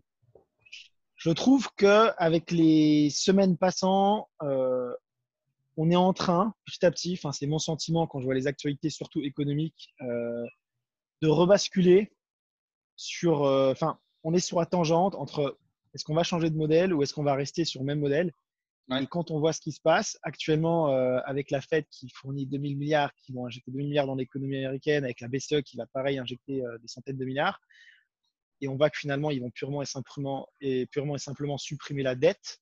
donc voilà, la dette n'a jamais existé, parce que comme tout le monde va se trouver dans la même situation, ça sera moins gênant, il n'y aura pas de déséquilibre euh, en termes, euh, d'État, avec un État qui dit je supprime ma dette, l'autre qui dit non, et puis ça va créer des problèmes sur les marchés. Tout le monde va faire la même solution, va, va se créer un, maximum de billets, voilà, on va créer euh, de l'argent virtuellement comme ça, que avant il n'y en avait pas, on va décider d'en créer, c'est le principe de la banque. Et juste pour rebooster l'inflation, et tout, ça pour dire que c'est la preuve que le système, il reste quand même assez solide puisque là, on a quand même des solutions. C'est on va créer de l'argent de toutes pièces euh, pour pas que le système s'écroule. Et au tout début, on était plutôt, enfin, moi, j'étais plutôt dans la face euh, poète, euh, littéraire, philosophique. On va, il faut changer notre vision du monde. Il faut alterner. En fait, on voit que c'est hyper dur. Et moi, personnellement, je pense que voilà, cette crise va créer des opportunités. Et globalement, rien ne va vraiment changer au système. On va tous reprendre nos habitudes bonnes et ou mauvaises. Mais euh, à part créer de nouvelles opportunités, je ne pense pas qu'il y aura de changement radical en revanche du mode de vie ou de changement du coup, radical sur le mode de consommation, sur la façon dont on fonctionne. Peut-être consommer moins de merde au niveau de la viande et compagnie, mais c'est tout. Le corona, il vient de là. Il y a quelqu'un qui a enculé un pangolin ou l'inverse, je ne sais pas. je, ne sais pas. Moi, je ne pense pas que ça va changer grand-chose à ce niveau-là. Bon, ça, c'est plus un, changement qui s'inscrit dans le temps. Mais voilà, à mon avis, euh, la, dynamique de fond, c'est que ce qui devait changer changera. Mais le corona sera peut-être un catalyseur, donc va accélérer un peu certains changements. Mais il n'y aura pas de virage qui va s'opérer à 180 degrés. Pour moi, non. Il y aura, il y aura un avant et un après Corona, certes, parce que voilà, il y a eu des avant et des après crises, euh, mais pour moi, le monde restera tel qu'il est, avec ses qualités et ses défauts. Mais voilà, ça ne va pas changer, euh, changer grand-chose. moi, je ne crois pas trop aux visions Une bonne chose là, de la situation actuelle, c'est qu'on prend conscience de l'importance des petits métiers qu'on a tendance à dénigrer. Ah, c'est eux qui font vivre le pays. Bah, moi, j'ai mes chocs qui ont. Les livreurs, les caissiers, les éboueurs, euh, personnel médical, infirmier, médecin, euh, tout ça. Quoi. Au niveau social, ouais, je suis d'accord. En fait, si on pouvait, ne serait-ce que déjà, après le corona, même si on garde euh, le système économique, le système social, tout, juste améliorer les rapports humains, juste ça, déjà, ça serait une énorme victoire. Et ça, effectivement, ça, je pense qu'il peut y avoir des, des modifications. Après, il ne faudra pas que ça se ça se tasse dans le temps et puis qu'on revienne sur les nouvelles habitudes. Mais je pense que le vrai point positif du corona, c'est ça, cette, forme d'unicité euh, mondiale, puisqu'il y a quand même la moitié de la population qui est confinée, de compréhension euh, mondiale de, la situation. Ça, c'est pour moi le, gros point fort qui pourrait être mis en avant en crise post-corona. S'il y a une chose à quoi ça pourrait nous servir, c'est ça, c'est le, le rapprochement de, de l'un vers l'autre, une meilleure tolérance. Après, le reste, euh, tu crois pas trop. Qui me, je, me, je, me, pose des questions, moi, sur le, suivi des gens. Tu sais, le, sur le suivi des, des gens par GPS ou je ne sais quoi, qui va devenir intéressant à l'avenir. Donc, j'ai lu un article de Yuval euh, Noah Hari, là, euh, qui avait parlé d'un truc hyper intéressant en disant que bah, nos téléphones, en fait, auraient pu aider à, tu vois, à prévenir cette crise-là, parce qu'on a constamment sur nous un tracker GPS, si on veut. Ouais, exact, exact, exact. dans la région de Yuan, qui ont leur téléphone, et que tu te rends compte que sur le téléphone, il y a l'email de l'avion qu'ils vont prendre, il y a tout ce qui est écrit dessus et qui explique que tu avais un moment de crise euh, à Yuan où tu as le début du corona et tu te rends compte qu'il y a genre 1000 personnes qui vont sortir du truc, euh, il y a moyen de bloquer ces personnes-là et de dire non, vous rentrez pas, vous restez là-bas. Quoi. Avant qu'elles passent et qu'elles soient malades, et euh, parce qu'elles n'étaient pas forcément conscientes d'être malades, c'est pas leur problème, c'est juste avant ça. Et est-ce que c'est une bonne idée ou pas, éthiquement et moralement, de vouloir, en moment de crise, allumer ce bouton rouge et de dire on suit tout le monde? Parce que les conversations, les textos, les machins, enfin déjà, moi je pense que TikTok, YouTube et tout, euh, ils écoutent ce que je fais parce que c'est un truc de malade. ah, oui, c'est clair. Ah oui, c'est clair. ça, je te confirme. Ouais. Tout ce que tu fais, on le, de, base, ils, de base, ils le font. Donc, si on accepte ça, pourquoi est-ce qu'on accepte Est-ce qu'on peut accepter ensuite que l'État, euh, lui, décide de nous suivre euh, partout pour essayer de, alors entre guillemets, parce que je ne sais pas quelles seront les dérives, entre guillemets, essayer de sauver, le, sauver la, baraque, d'empêcher les gens d'être plus malades qu'ils ne le sont. Parce que là, euh, l'État a dit bon, bah, tout le monde reste chez soi, euh, tout le monde le fait. Quoi. Parce qu'il y, y a un vrai souci de est-ce que c'est une bonne idée ou pas? Alors après, je pense que ce n'est pas une situation noir ou blanc, c'est gris. C'est-à-dire qu'il y a oui, non, selon les gens. Euh, est-ce que c'est dangereux ou pas Mais euh, ce sera intéressant de voir par la suite ce que ça va ouvrir. Parce que là, ça se trouve, ils sont en train de passer des lois, euh, on n'est pas trop au courant. Enfin, moi, je ne suis pas du tout l'actualité euh, de l'Assemblée nationale.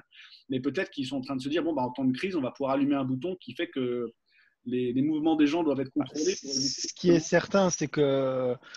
il y a plein de lois qui ont été passées pendant le corona, des, qui n'ont rien à voir avec le corona, mais des trucs qui pourraient avoir du mal en temps normal à passer. Là, c'est clair qu'il y a un maximum de décrets qui, qui ont été votés. Après, euh, dans le cadre du corona pur et dur, euh, est-ce qu'il y a des choses, ouais, comme tu dis, qui vont être votées euh, sur le traçage de la population ou autre C'est possible. après, en Chine, tu sais que ça existe déjà. Hein. donc, comme quoi, là encore, Black Mirror était visionnaire sur le traçage des personnes où chaque personne a, une notation tu peux, aux États-Unis, tu peux noter tes voisins. Bah, en Chine, tu peux noter, euh, tu as la note de quelqu'un qui s'affiche euh, euh, sur ton portable avec une application. C'est bon, ça, je trouve ça assez scandaleux. Ça fait peur, mais comme quoi, ouais, ça existe déjà en fait. Hein, mais je pense qu'on va tous y venir plus ou moins dans le temps. C'est relativement inévitable. Ce qu'on fera passer pour pour du progrès, enfin, ce qu'on fera passer pour ce qui sera en vérité une une, euh, une violation de la vie privée sera fait passer pour, euh, pour, pour, euh, pour un progrès de société. Ça. Pour de la sécurité, antiterrorisme. Ouais. ouais. Bah c'est ouais, de prétexte pour nous priver des libertés, toujours. Ouais, c'est ça. Quand tu vas à l'aéroport et qu'ils il te il regardent dans ton anus, c'est super, quoi. Tu vois, es, content. mais, la, mais, mais, la plupart des gens le, le refusent pas quand il y a des installations de caméras dans les villes, un peu partout, des,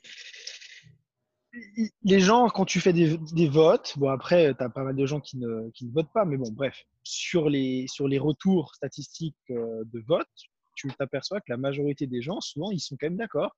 Tu as une partie qui dit non, mais c'est scandaleux, euh, on nous suit, on nous observe partout. Ouais, mais la majorité des gens, au nom de la sécurité, mmh. acceptent tout. Quand il y avait eu les, les crises là, de, de, terrorisme en France, les gens, quand on leur demandait, oui, est-ce que ça vous gênerait qu'on qu'on mette plus de caméras, qu'on vous espionne avec votre téléphone, qu'on retrace vos conversations, les gens disent non, c'est au nom de la sécurité, il n'y a aucun problème. Donc on voit bien que euh, il suffit d'actionner deux, trois leviers, bon, surtout le levier peur. Et quand tu actionnes le levier peur, tu as un boulevard. Tu, fais, tout ce que tu veux. Ah, tu fais tout ce que tu veux. Ouais, c'est ça. Mais je sais pas, euh, moi personnellement, je n'ai pas encore fait la réflexion totale. Je ne sais pas si moi je serais pour ou contre. Est-ce que je, peut-être que je serais pour? Parce que j'ai pas l'impression d'avoir de choses à cacher euh, réellement. Euh, je pense pas. Hein. Ouais. Mais après, c'est ça. Ouais, mais ça commence comme ça. Peut-être qu'une fois qu'on me l'enlèvera, je me rendrai compte qu'en fait, j'avais des libertés qu'on m'a enlevées et que je ne me, suis, me suis pas rendu compte qu'on m'avait enlevé des libertés. Mais là, il faut dire, à l'époque où il n'y avait pas toute la technologie, le, monde tournait bien aussi. Hein. Ouais, c'est exactement. Je, suis complètement d'accord avec Arbad. Ouais. Je suis complètement. Il n'y avait pas plus d'insécurité à l'époque où il y avait moins de technologie. Ouais. Hmm. C'est, le, le, problème, c'est pas tellement l'évolution de la technologie pour rassurer euh, l'humain. Le problème, c'est plutôt l'évolution des mœurs qui, pose, qui, qui va un peu en décadence. Ouais. C'est pas, pas la technologie de combler le problème de mœurs sociales. C'est pas forcément vrai. Hmm. Le, moindre, je sais pas, tu vois un cambriolage à l'autre bout de la France, c'est dans les journaux, on est au courant maintenant. Ouais, c'est vrai. Ouais. Dans les années 80, 90, il n'y avait pas Internet, on ne savait pas, on s'en foutait. Ouais, donc les faits divers, c'était, c'était déjà un peu moins Il y avait moins d'importance dans les faits divers avant. Et on, ouais, bah maintenant. On plus d'importance aux, choses réellement importantes. Quoi. Bah, c'est, c'est, c'est la. C'est un peu l'ère de, de, de communication euh, autour des faits divers en ce moment. Euh, depuis, des, depuis des années, moi j'ai l'impression que les médias euh, ne font que parler des faits divers. Il peut se passer des trucs improbables dans, à, l'autre bout du monde. Mmh. Certes, à l'autre bout du monde, mais ça a une réalité plus, plus importante et plus intéressante que 90% de ce qu'on nous euh, matraque au quotidien en disant euh, une personne en France euh, est morte de ta ta ta ta ta. Ah, on est quand même 66 millions, on va parler d'un cas isolé et on va en faire la une. Ouais. une blague. Quand tu, tu, désinfectes ta baraque, la première merde qui disparaît, c'est la télé. Quoi. Ah là clairement.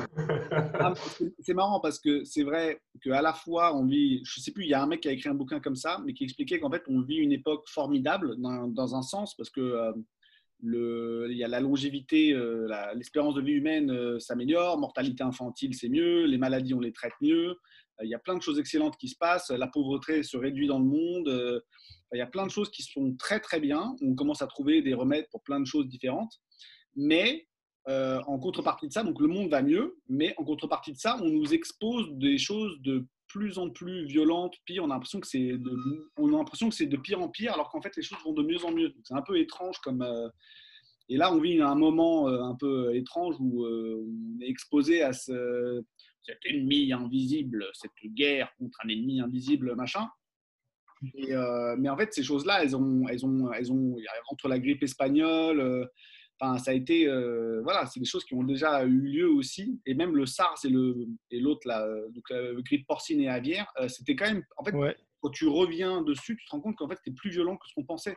Quand il y a, je sais plus laquelle c'est, mais il y en avait un, c'était une mortalité de 60%, je crois, un truc comme ça.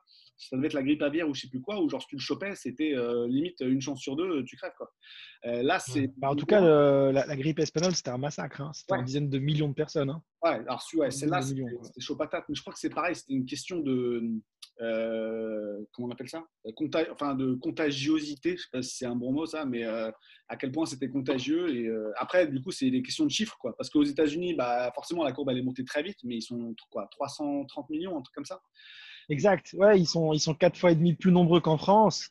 Et là, on attendait dans, dans, les, dans les projections du taux de mortalité, ils s'attendaient à la base à 100 000, 80, là c'est redescendu à 60 000 et on dit que ça va être un massacre, mais 60 000, ça respecte complètement le rapport de proportionnalité entre 66 millions d'habitants, 15 euh, 000 morts en France et 330 millions d'habitants et un potentiel à 60 000. Donc jusque-là, ils n'ont pas l'air de si mal maîtriser que ça, en fait. Ouais. Ouais, je sais pas, c'est euh, c'est ouais, c'est ça. Donc en gros, euh, c'est on nous vend on, nous vend le pire du pire. Je sors du soleil parce que moi je suis un vampire, hein, vous le savez. Voilà, je, contrairement à Patrick, je, me, je, me terre, je me terre dans les coins de la maison où justement il y a l'ombre. Euh, voilà, euh, je lis ce que je disais du coup. Euh, oui, donc on nous, on nous, vend le pire, et alors que les choses se passent plutôt pas trop mal. Mais là, en ce moment, il y a un peu des crises parce que bah, c'est une question de. J'ai des amis qui sont médecins là, et c'est un peu chaud. pour les... Enfin, eux, en fait, ils sont dans des services où ils ne sont pas exposés au corona, mais ils vivent les conséquences de ça. Donc, il y en a un qui, ah, comment ça s'appelle euh, En gros, ils traitent des gens avec des cancers, euh, des gens qui ont des, des cancers, quoi, et euh, ils ont plus de, ils ont des soucis avec les blouses. Donc leurs blouses, normalement, elles sont jetables. Et comme ils, gardent ces blouses-là pour les gens qui sont exposés à des gens avec le corona, eux, ils sont passés à des blouses lavables, donc à des, des, gens qui ont plus de système immunitaire. Ils ont plus des blouses, ils sont, ils, ils, sont obligés de prendre leur blouse et ils voient plusieurs patients avec ce qui n'est pas génial, quoi, tu vois. Euh, un autre qui est cardiologue, euh, en gros, on leur a dit bon, il euh, va falloir un peu vous démerder pour vos protections personnelles parce qu'on va s'en servir d'autres, quoi. Voilà, donc il y, a plein de, il y a plein de conséquences à tout ça. Et c'est vrai que le système de santé français, qui avant était réputé, bah, apparemment, c'est en train d'être un peu la déchéance, quoi. Vu de l'intérieur aussi. Donc, moi, je me demande ce que ça va donner aussi par la suite.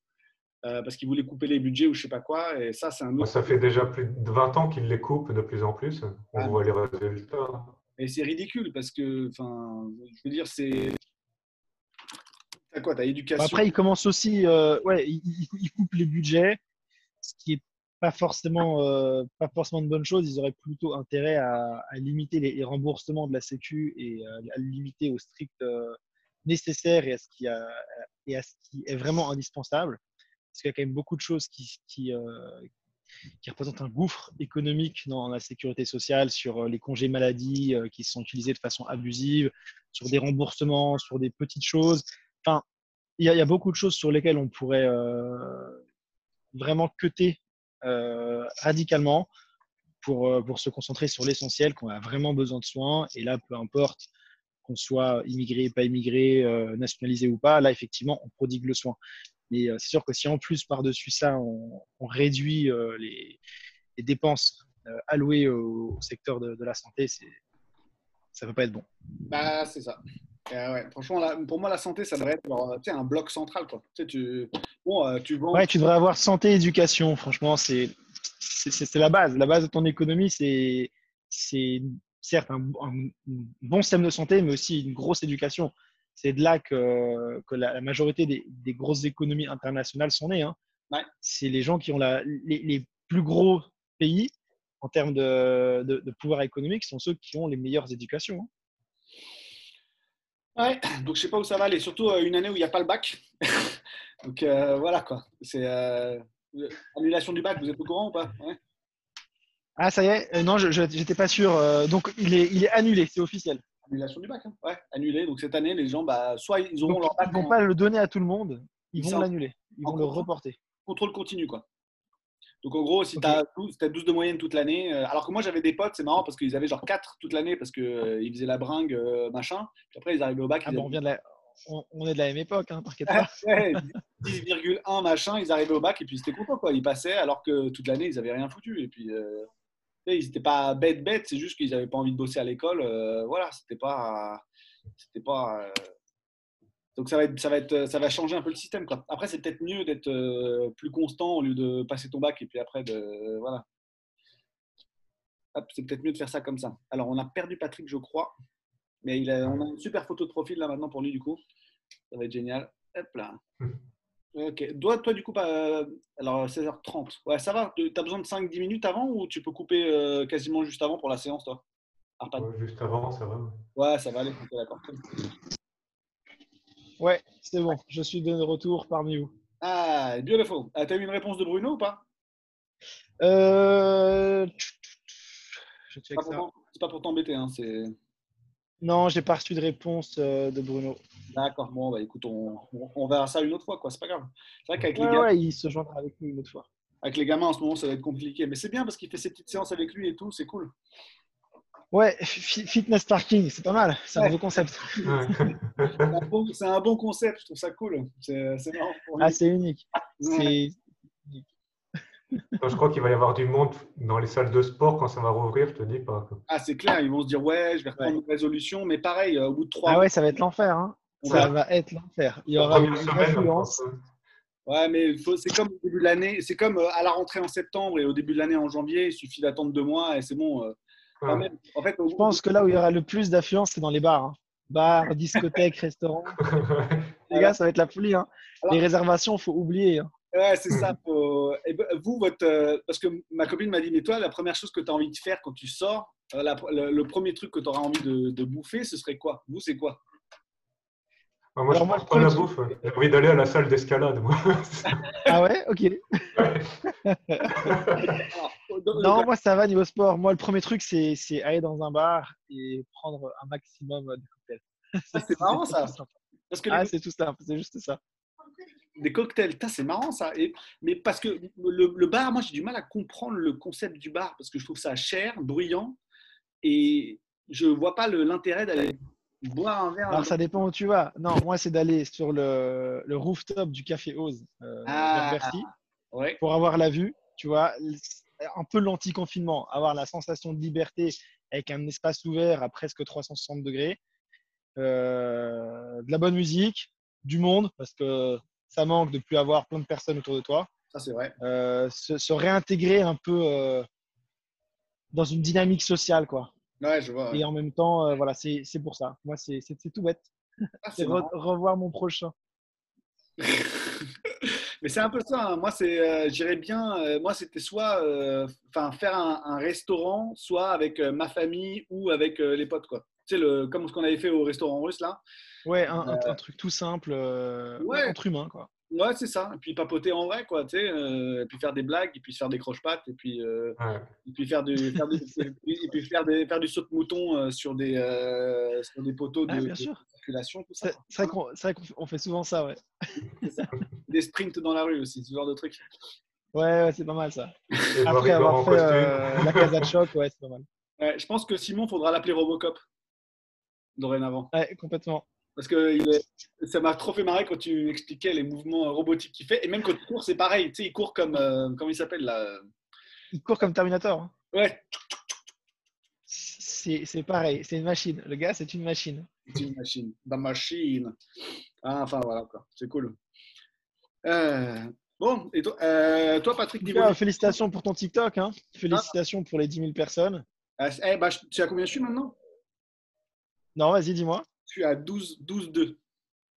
Ouais, ça monte vite. Hein. C'est incroyable. Il faudra que tu m'expliques d'ailleurs ce que j'ai j'ai installé l'appli euh, au niveau des, montages euh, quand tu veux faire des vidéos avec, des, avec plein de petites coupures. Euh, tu sais, la vidéo avec le saut, avec le ballet, la, musique, là, où la personne reste en l'air. Ce genre de. Faudra que tu m'expliques, qu'on fasse une petite session tous les deux et que tu qu'on prenne le temps d'étudier ça. Ouais, carrément. Bah, en fait, le, donc moi, pour les montages, je fais les vidéos avant et ensuite, je. Parce qu'en fait, quand tu le fais uniquement dans l'appli, tu, tu peux pas, tu peux pas dire bon bah je veux une vidéo de deux secondes parce que tu es obligé d'appuyer et de relâcher ou de lancer et d'arrêter. Tu as la main dessus. Donc si tu fais juste une vidéo toi en train de parler où tu stop machin, c'est bien. Mais sinon, moi je l'ai fait avant. C'est-à-dire que j'enregistre 7 ou 8 vidéos différentes et après je les coupe. Et pendant que tu fais ça, tu peux aussi faire ah mince, j'ai oublié ça, tu réenregistres, tu rajoutes la vidéo ça peut Donc, il vaut mieux la faire en amont et ensuite tu, la, tu la passes en post-production euh, sur euh, TikTok. Ouais, complètement. Et après, tu peux aussi euh, créer la vidéo, par exemple, comme Arpad avec ses vidéos de. Tu vois, il pourrait prendre par exemple ses vidéos YouTube là, les couper et puis ensuite les balancer dedans. Et ouais, ouais. c'est que c'est. que sur téléphone, TikTok? Ouais, malheureusement, ouais, parce qu'en fait, ce que je voulais faire, c'était copier la liste des 10 000 premiers TikTokers pour mhm. plus tard faire un cadeau aux premiers, tu vois. Mm. aux gens qui étaient là ah. au début pour euh, les remercier, tu vois, d'avoir été là depuis le départ. Mais je n'arrive pas à trouver de moyens. Euh, donc, ce qu'il va falloir que je fasse, je pense, c'est dire allez tous euh, genre, sur Instagram, s'il vous plaît. Voilà, et ensuite copier la liste sur mhm. Instagram. Parce que là, tu peux aller sur l'ordi et copier-coller. Mais sur TikTok, j'arrive pas à le faire. Et j'ai essayé de le mettre sur l'ordinateur, il n'y a, pas de moyen. Donc, j'aurais bien aimé faire un truc de remerciement pour les. Tu vois, je sais pas soit écrire un, petit bouquin d'entraînement de, ou de parce que là en parallèle je suis en train de ceux qui sont connectés je suis en train d'écrire un bouquin euh, voilà où c'est de mettre tout ce que je sais. Et ensuite je, pense excellent. je pense que je le segmenterai après. Mais en fait d'essayer de, tout mettre dedans et ça fait des années que je le que je le fais lui en changeant des choses parce qu'au fur et à mesure du temps on apprend. Euh, parce que moi je, je, je sais que je ne sais pas comme il disait l'autre euh, l'autre grec là je crois euh, et donc, euh, ça Aristote Je sais plus qui c'était euh, entre les différents gars là, mais donc je suis en train d'écrire un bouquin et j'aurais bien aimé, par exemple, leur faire 80% sur le bouquin final, tu vois, et de dire voilà pour tous ceux qui étaient là au départ. Et en plus, ça voudra dire que eux pourront me faire un retour, ou alors de leur offrir, de leur offrir carrément et qu'ils me fassent un retour, que je puisse faire des corrections sur les choses qui n'aient pas été comprises et qu'ensuite je puisse le relancer. Comme ça, ce serait participatif, tu sais, pour les gens qui sont qui sont déjà connectés, quoi voilà, je, pense que ça aurait été. Euh, le problème que j'ai avec tous ces, toutes ces applis téléphones, c'est pour faire de la vidéo, c'est de la merde, un téléphone euh, pour les montages et tout. Euh. Ouais. c'est pas un bon logiciel comme sur ordi. ouais, bah, c'est limité sur la production, ouais, je suis d'accord. Et puis la taille de l'écran, c'est pathétique, on voit que dalle. Hein, ouais, c'est ça. Et c'est pour ça qu'en fait, le, en fait, l'application, c'est fait pour des gens qui prennent des vidéos avec leur téléphone. Et en fait, la qualité de la vidéo, t'es pas, euh, pas sur un truc YouTube où en fait, euh, tu fais gaffe à la qualité. C'est des gens sur TikTok, c'est plus genre euh, l'idée et la création. Corona. ouais, Corona, ouais. je pense que tu es, es, comme moi, genre, que tu étais au soleil, euh, il y a un moment où genre étais moi j'ai deux éternuements et puis après c'est bon quoi. Espèce de apparemment c'est Ouais, bah, non mais là il y a un tout petit peu d'allergie saisonnière quand même aussi, hein. faut, faut pas l'oublier hein, dans, la, aussi, dans la période. T'es du genre allergique toi? Je l'ai presque plus, mais je le, je l'étais beaucoup avant. Là, je le suis euh, donc du coup nettement moins. Mais ouais, euh, ouais non, bah, suffisamment pour sentir une, une légère gêne euh, au passage du printemps. D'accord. Au fait, ta sœur, ça va mieux ou pas? Ouais, merci, beaucoup mieux. Ok. Donc le problème réglé, on n'a plus d'inquiétude. Okay, mais c'est vrai qu'effectivement, même, même en Loire-Atlantique, ils étaient, ils étaient débordés, hein, quel que soit l'endroit où tu es. elle m'a raconté, c'est vrai qu'en termes de, de gestion, c'est c'est compliqué. Ouais, ils, font, ils, font, tous, les soignants font tout leur possible, mais, euh, mais euh, ouais, tu, tu comprends qu'il y, qu ait autant, euh, qu y ait autant de décès parce que tu peux pas. Enfin, n'y a, a, pas assez de moyens humains, en fait, tout simplement. Au-delà de la logistique, il n'y a pas assez de moyens humains. C'est pas possible. Et ça, du coup, je me demande, parce que je ne sais pas si vous savez comment ça marche, mais euh, tu sais, les étudiants en médecine, en gros, tu as un truc qui s'appelle le numerus clausus. Je ne sais pas si vous avez entendu parler de ça. Ouais. Ouais. ouais. voilà. Donc, en gros, il y a un nombre limité de places pour les médecins tous les ans. Au lieu de, au lieu, donc en gros, ils prennent entre guillemets les meilleurs. Au, lieu de, Mhm. donc, au lieu de, de faire un examen sur ta capacité à être un médecin, ils prennent les meilleurs. Donc c'est-à-dire que ça va être le. Ça a été très souvent euh, remis en cause, hein, d'ailleurs. Ouais. Et donc là, je pense qu'ils vont se dire bon, bah, en fait, on n'a pas assez de gens, quoi. Parce que là, ils prennent, des, ils prennent des étudiants en médecine pour les foutre, euh, voilà, euh, au travail. Donc euh, ils vont peut-être se dire ah, ce serait peut-être pas mal qu'on ait plus de médecins finalement. Parce qu'il y aura- il y aura toujours besoin de médecins. C'est comme les coiffeurs. Ouais, et puis il y aura toujours ce, ce conflit théorie, théorie pratique, tu vois. Tu as, la même chose pour, pour les grandes écoles de commerce, les grandes écoles d'in- les grandes écoles d'ingénieurs où tu fais de la en fait, tu fais surtout de la sélection, tu fais de l'écrémage euh, sur euh, Ouais. sur de la théorie, sur la sur la capacité d'adaptation, mais une capa- capacité d'adaptation qui est très spécifique. C'est comme les tests de QI, tu c'est pas enfin c'est un test de mesure d'intelligence mais dans un domaine précis.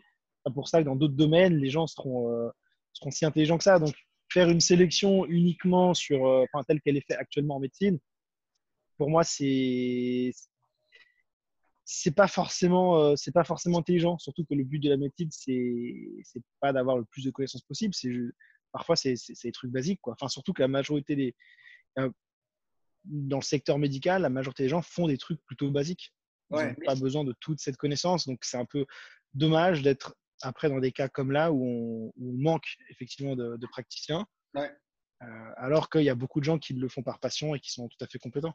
Mais après, moi, ça ne me dérange pas euh, l'écrémage par, le, par le- la difficulté de compréhension. C'est-à-dire que, genre, de, de mettre des examens extrêmement difficiles, mais donc de ne pas bloquer le nombre de gens qui peuvent passer cet examen. C'est-à-dire que là, en fait, ils disent bon, bah, il y a, Ouais. y a, il y a, je sais pas combien, je crois que c'est 5000 places par an, ou je sais pas combien c'est, euh, pour rentrer en, en véritable école de, enfin, en école de médecine après la première année, là. Mais en fait, euh, cet écrémage devrait être euh, par rapport à tes compétences et pas. Enfin, là, c'est à la fois par compétences et donc euh, écrémage des, premiers, des premières places prises pour ces gens qui ont réussi l'examen.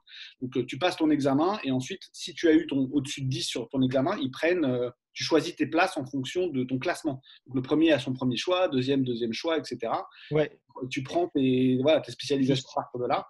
Et je pense qu'il faudrait juste dire bon, bah euh, voilà, euh, vous avez au-delà de. Disons qu'il faut que tu aies un. Ah, minimum- plus, comme, plus- comme à l'armée finalement. Je sais pas comment ça marche à l'armée. Bah, ça marche un peu comme ça euh, dans l'armée, dans la police, en fonction de tes tests. Tu Et l'affectation finale, oui. es, affecté voilà, à tel ou tel vœu en Ouais. termes de priorité. Mais c'est vrai que ça correspond plus à la réalité actuelle où on manque, euh, on manque de médecins de façon générale Mm. et on se permet d'en, entre guillemets de, d'en, d'en laisser plein euh, à l'ailleurs. C'est un- Ouais, et du coup, les, les gens se retrouvent euh, à, à devenir, euh, à passer par des écoles en Roumanie pour revenir en France. Ouais. Ça rime à rien. Ça rime à rien. Alors, il fallait directement l'accepter en France, celui-là, par exemple. Bah, Il y, a, il y a une forme d'illogisme à ce niveau-là. Parce que Oui. si c'est juste pour contourner un chemin, finalement, la personne se dit bah, je, serais mieux, euh, je serais mieux en Belgique maintenant que j'ai fait euh, médecine en Belgique parce que euh, c'est aussi une, voie de, se- une voie de secours. Bah, autant le garder directement chez nous parce que peut-être que cette personne maintenant ne reviendra plus jamais en France. Donc il y, a, y y des fuites qui se font qui ne sont pas cohérentes. Mais en plus, ils sont obligés d'engager des gens de l'étranger parce qu'il n'y a pas assez de médecins de base. C'est ça. C'est ça. Des gens de l'étranger, genre des Argentins, des je ne sais quoi. Et puis, je ne comprends pas pourquoi ils n'ont pas, ils pas décidé, bon, bah, on va mettre plus de médecins parce que on veut garder euh, pas le prestige français, mais l'idée que bah, nos médecins euh, français sont bons, on n'a pas besoin d'en ramener d'autres d'autre part. Alors, je ne sais pas si c'était l'idée des crémages, justement, pour garder ce niveau de. Parce que... Et en plus, pourquoi est-ce qu'ils n'auraient pas de médecins au lieu d'avoir des médecins qui font des 36, 48 heures d'affilée, 72 heures d'affilée, euh, voilà, où tu, moi, au bout de 8 heures, moi, je suis cuit. là, tu mets des gens qui sont obligés de faire des 36, 48 heures d'affilée pourquoi est-ce qu'ils ne pourraient pas avoir plus de médecins et faire les, tu vois, toutes les 8 heures, ils changent le médecin Et du coup, plus de rotation, ouais, avoir des gens ah qui soient plus frais, ouais, plus disponibles. clairement, et pourquoi est-ce qu'ils sont obligés de faire ces choses-là, euh, ou ils sont obligés de faire des shifts de 36 heures? Enfin, je veux dire, euh, déjà, est-ce qu'il y a des opérations qui font 36 heures? Genre une, euh, je ne comprends pas l'intérêt de faire ça et de surfatiguer des gens qui sont en sous-effectif. Enfin, c'est quoi le, c'est quoi le but? C'est genre ouais, c'est de garder ce prestige du médecin qui est, qui a accès à de la cocaïne de grade pharmaceutique et qui peut donc se shooter toute la, toute la nuit et genre, tu as un drogué comme ça, euh, genre qui a, qui a zéro heure de sommeil dans le, dans le sang Ou est-ce que c'est pour les endurcir? Est-ce que ça fait partie du. Oui, je leur demande à mes. À mes, à mes euh, il, y a, il, y a, il, y a, un vrai sujet parce que si tu vas dans d'autres pays euh, dans, dans, dans, le monde, c'est sûr qu'il y a des pays où les, les, sélections sont moins importantes. Moi, j'en sais rien. Hein. Si tu vas. je sais pas, aux Philippines. Bon, c'est peut-être pas idéal de se faire soigner aux Philippines, mais si tu dois te faire soigner aux Philippines pour, faire, pour, pour, pour quelque chose, sera soigné aux, Philippines. De toute façon, ils ont les mêmes problèmes. Peut-être qu'ils n'ont pas la même qualité de soins, mais ils ont les mêmes problèmes. Euh, si personne n'était compétent, tout le monde, tout le monde crèverait euh, aux Philippines. Enfin, tu vois ce que je veux dire? Donc, cette sélection, elle, a, quand même ses, limites. Euh, dans d'autres pays, on a moins de sélection, on a peut-être moins de compétences, on arrive quand même à régler les problèmes. Donc, faudrait la base de garder un haut niveau de compétences, elle est très intéressante. Mais est-ce que c'est pas un peu too much? Ouais, je sais pas. J'en sais rien. Mais ça, de toute façon, c'est des questions euh, qui vont être posées. Hein. Enfin, là, il ne va plus y avoir le Surtout qu'après, dans, dans, tous les métiers, c'est l'expérience qui fait la différence. Hein. Ouais, mais clairement. Mais c'est ce que... nous, ah on est sorti fraîchement du diplôme, mais par rapport à maintenant, c'est pas pareil. Quoi. Alors, je vais faire un aparté. Ouais, mais tu vois, quand... ouais, vas-y. Euh, sur les étudiants euh, qui commentent sur mes vidéos, donc tu sais, sur les vidéos où je raconte une pompe ou machin et tout, et c'est marrant de voir des gens, ouais, moi je fais, t'as fait quoi comme étude?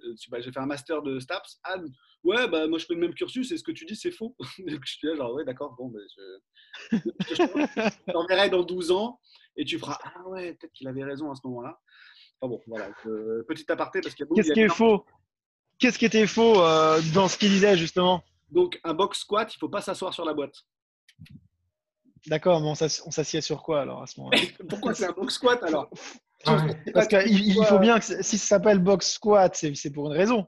Ouais, oui, enfin bon, je sais pas. Ça m'a, tu sais, j'étais là genre, mais qu'est-ce que, mais pourquoi euh, ouais. D'accord. Bon. bon. après, quand c'est des critiques sans justification, ça n'a pas, ça n'a pas d'intérêt, ça, ça avance pas. Et donc euh, tout ce que j'ai répondu, c'est OK. Et il a dit euh, ouais, de toute façon, on peut pas parler avec. Mais tu vois, genre. ah ouais, c'est très constructif. Hein. Et donc moi, c'est un, un, très bon travail mental là en ce moment parce que Ouais. Euh, ouais, parce qu'en fait, ce qui s'est passé, c'est qu'il y a une vidéo qui a explosé où je fais euh, une pompe, euh, tu sais, en déficit. tu descends en dessous, tu vois, as, entre deux chaises, tu sais, tu, tu prends un point d'appui un petit peu plus haut et tu, tu repousses, quoi. Tu Juste. avec des haltères et tu descends plus bas et tu pousses. Ou quand tu as une camber bar, où tu descends un petit peu plus bas. Et il y a eu un flot de, il y a eu un flot de critiques sur cette vidéo de ouf malade. Et c'était hyper pour moi parce que je me dis attends, genre euh, ça va, je fais une pompe, euh, je fais une pompe où je descends un peu plus bas que mes bras. Euh, tu regardes les gymnastes, voilà, c'est. Ah bah Et puis c'était ah non les kinés ils disent qu'il faut pas les tendinites, les machins, les trucs dans tous les sens. Enfin, c'était un truc de ouf. Et donc du coup ça me remet en question, mais aussi il faut que je me dise bon bah et confiance aussi dans ce que tu dis parce que voilà quoi, ça, ça, amène un flot ensuite de, de gens euh, colériques, c'est assez impressionnant. Quoi. Je sais pas si toi sur Instagram, tu as fait ça, mais que Arpad, lui, il a zéro critique sur son YouTube, apparemment. Et donc je suis, je suis étonné, mais je sais pas si toi sur ton J'avais déjà eu pour les squats sur une jambe, les pistoles. Ouais. Quand on descend à fond, un mec, il me disait, c'était un formateur à l'INSEP, il disait, oh, c'est mauvais pour le genou. Quoi. Ah, parce que genou? Ça fait mal au genou. J'ai dit, ouais, mais c'est parce que c'est tes hanches de merde qui sont bloquées. Quoi, ouais, Non, mais c'est comme. Et on m'a encore ressorti le. Attention, ne faut pas avancer les genoux au-delà de, de, la cheville ou des orteils. Hein. On me l'a ressorti. Ah, c'est d'accord. Et en fait, il y, a une incompréhension du fait que ce que tu apprends, donc déjà ce que tu apprends de, dans le, comment dire, dans les légendes urbaines sur le fitness, donc ça déjà, ça a 50 ans de retard. Ce que tu apprends en école, ça a 20 ans de retard parce que les scientifiques, donc au moment, donc tu as les gens qui sont sur le terrain, qui font des expériences empiriques, quoi, genre qui testent des choses et ils voient ce qui marche. Ouais. Tant que ça arrive aux oreilles des scientifiques euh, qui eux tapent généralement un peu moins euh, voilà, à la salle de sport, euh, ça prend 5-10 ans. Et le scientifique, pour que lui sorte son papier, ça prend un ou deux ans, entre le fait de. Parce qu'il doit faire son expérience sur un an. Et ouais, complètement. Et après, ensuite, il faut que ce soit revu par des gens. Donc, ça doit être 10, 10 différents labos qui doivent répéter l'expérience et que ce soit validé. Et ensuite, cette truc doit être publié, les gens doivent la lire. Et ensuite, pour que ça, ça rentre dans, le, dans les cursus universitaires, c'est encore 20, 25, 30 ans. Donc en fait, quand euh, tu entends un truc qui a, que tu as appris à l'université, en fait, tu as 30 ans de retard, 20 ou 30 ans de retard. Parce que moi, les trucs qu'on m'a. Ah, c'est ouf. Donc en fait, c'est pour ça que, comme Arpad disait, moi, je pense que quand j'aurai 70 ans, là, j'aurais peut-être peut-être rattrapé un peu le, tu vois, ce qui se passe, euh, parce que j'aurais pu voir différentes personnes, discuter. C'est pour ça que je trouve ça intéressant, cette discussion-là, parce que euh, il y a des trucs que tu n'y réfléchis même pas. Enfin, moi, je.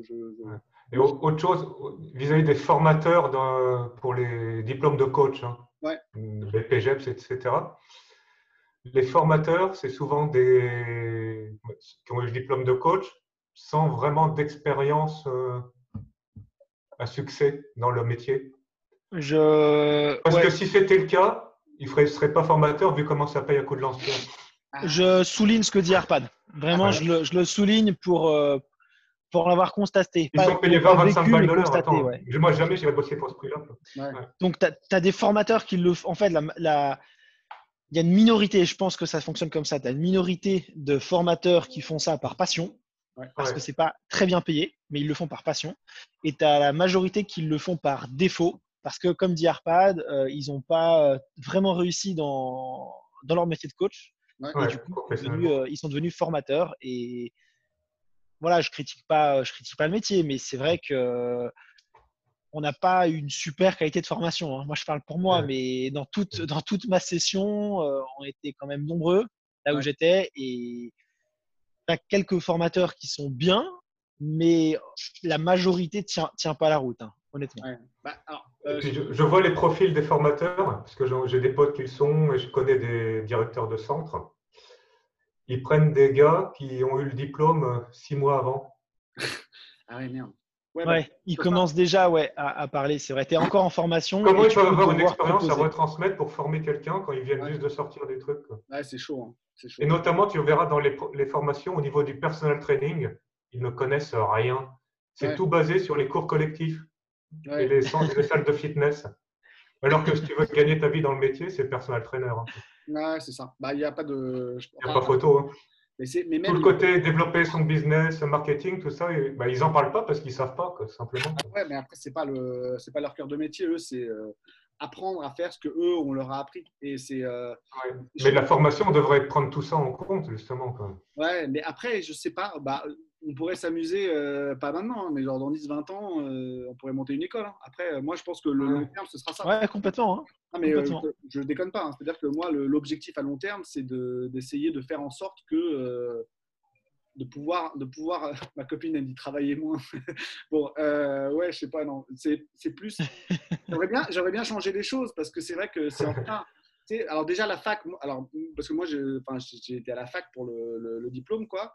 Et l'avantage c'est que les profs étaient chercheurs, ce qui veut dire qu'ils sont, euh, ils étaient déjà un peu plus euh, sur le, un peu plus proche de des avancées des choses. C'est-à-dire que et puis ils avaient une approche plus scientifique, c'est-à-dire que c'est pas euh, le biceps, c'est tu plies, ils savaient ce qui se passait quoi. Ou bah, c'était des gens qui faisaient des expériences et qui donc connaissaient les d'une part les, les euh, principes physiologiques, donc euh, bio, euh, etc., et qui bah, était obligé de, connaître le domaine pour pouvoir en parler. Et donc, c'était intéressant. Puis, parler des, drogues, des machins, de trucs en altitude. Enfin, voilà, c'était intéressant. Et les profs étaient intéressants. Mais, mais il manquait quand même donc, moi, je trouvais qu'il manquait plus de la pratique. Donc, après, peut-être qu'ils savaient ça et qu'avec le recul, je me dis, bon, peut-être qu'ils te donnent autant de théorie que possible et qu'ensuite, de toute façon, la pratique, tu es obligé de la faire toi-même. C'est-à-dire que moi, je pense que c'est l'iceberg, quoi. C'est 10% de, de, théorie, là, de ce truc scientifique. Et ensuite, les 90%, c'est euh, développer couché. Tu peux en lire autant que tu veux, mais tant que tu l'as pas fait, euh, tant que tu ne commences pas à arriver à tes max et qu'il faut que tu arrives à ouais. ta position, toutes les sensations que tu as, tous les influx nerveux, les, euh, les retours que tu as par rapport à ton corps, et puis les faiblesses, les choses qui sortent quand voilà, tu as un truc qui se passe mal, si tu l'as pas vécu, tu peux pas trop en parler. C'est-à-dire que moi, je pensais, à la sortie de la fac, je pensais que je pouvais parler de développer couché, de squat, de machin, mais en fait, j'en avais jamais fait de ma vie des, euh, avec une barre sur le dos. Moi, j'étais plutôt coureur, natation, euh, cardio. Et en fait, il a fallu que je mhm. passe par tout ça pour pouvoir justement commencer à essayer d'en parler. Et euh, bon. D'accord. La, en fait, la formation, elle se fait après. C'est une fois que tu fais de la pratique. Et c'est compliqué. Et c'est aussi pour ça que les, les coachs, les coachs qui ne pratiquent plus ou qui ne pratiquent plus que très peu, pour moi, devrait plus être coach parce que le coach n'est pas censé être meilleur nécessairement que l'athlète qui l'entraîne, ce qui est d'ailleurs rarement le cas hein, quand on voit le, très haut niveau. Par contre, le, coach, il est passé par une pratique. Avant de coacher les meilleurs qui sont effectivement meilleurs que lui-même, il était quand même très bon. Il n'était pas assez bon pour certains pour avoir le meilleur niveau, ou alors c'est juste qu'il est à la retraite et du coup maintenant il veut devenir formateur. la plupart avaient quand même un gros niveau. Donc pour moi, un coach qui ne s'entraîne plus, si vous, euh, dans votre entourage, je parle aussi aux auditeurs, si vous avez un coach dont vous avez l'impression que le physique laisserait à penser que voilà, il s'entraîne peu, c'est quand même pas pour moi un indice de, sérieux. Après, pas le physique, il faut le juger sur la performance, le, coach. ouais, bah, typiquement, Arpad, tu as quand même un, gros physique. Hein. je dis ça, mais tu as quand même un physique assez monstrueux. C'est pas parce que tu n'as pas des bras comme ça que tu n'as pas un physique monstrueux tu as, quand même un gros physique. Après, tu as des performances qui sont encore, encore au-dessus. Mais euh, oui, je, suis d'accord avec toi. C'est n'est pas qu'une question. C'est pas la taille des biceps qui fait la performance sportive. Complètement. Complètement. C'est la deuxième critique qu'on me faisait. Hein. C'était euh, oh, euh, gras du bide, machin et tout, espèce de grassouillet et tout sur Ça, c'est l'autre truc. Donc, mine de rien, je pense que. Bah, tant que tu parles pas à 200% de perte de poids, ça va, tu seras. Il n'y a pas trop de raison de te critiquer. Tant que tu le revendiques pas comme ta spécialité, genre je suis spécialiste de la sèche. Tu dis non, spécialiste en prise de masse. Ça va. Voilà, voilà exactement. etc. Mais euh, là, je, donc je profite du confinement, je passe pour euh, perdre du poids tranquillement là, tout doux. Et euh, j'espère qu'à la sortie du truc, euh, voilà, je pourrais euh, enfin qu'on arrêtera de me critiquer sur le fait que voilà, je, moi, le physique, je m'en bats la race. Enfin, le physique, j'aime bien avoir de la masse musculaire quand même, hein, mais de, tu vois, être sec comme un BTR, je m'en fous un peu, quoi, pour être tout à fait honnête. Mais bon, voilà.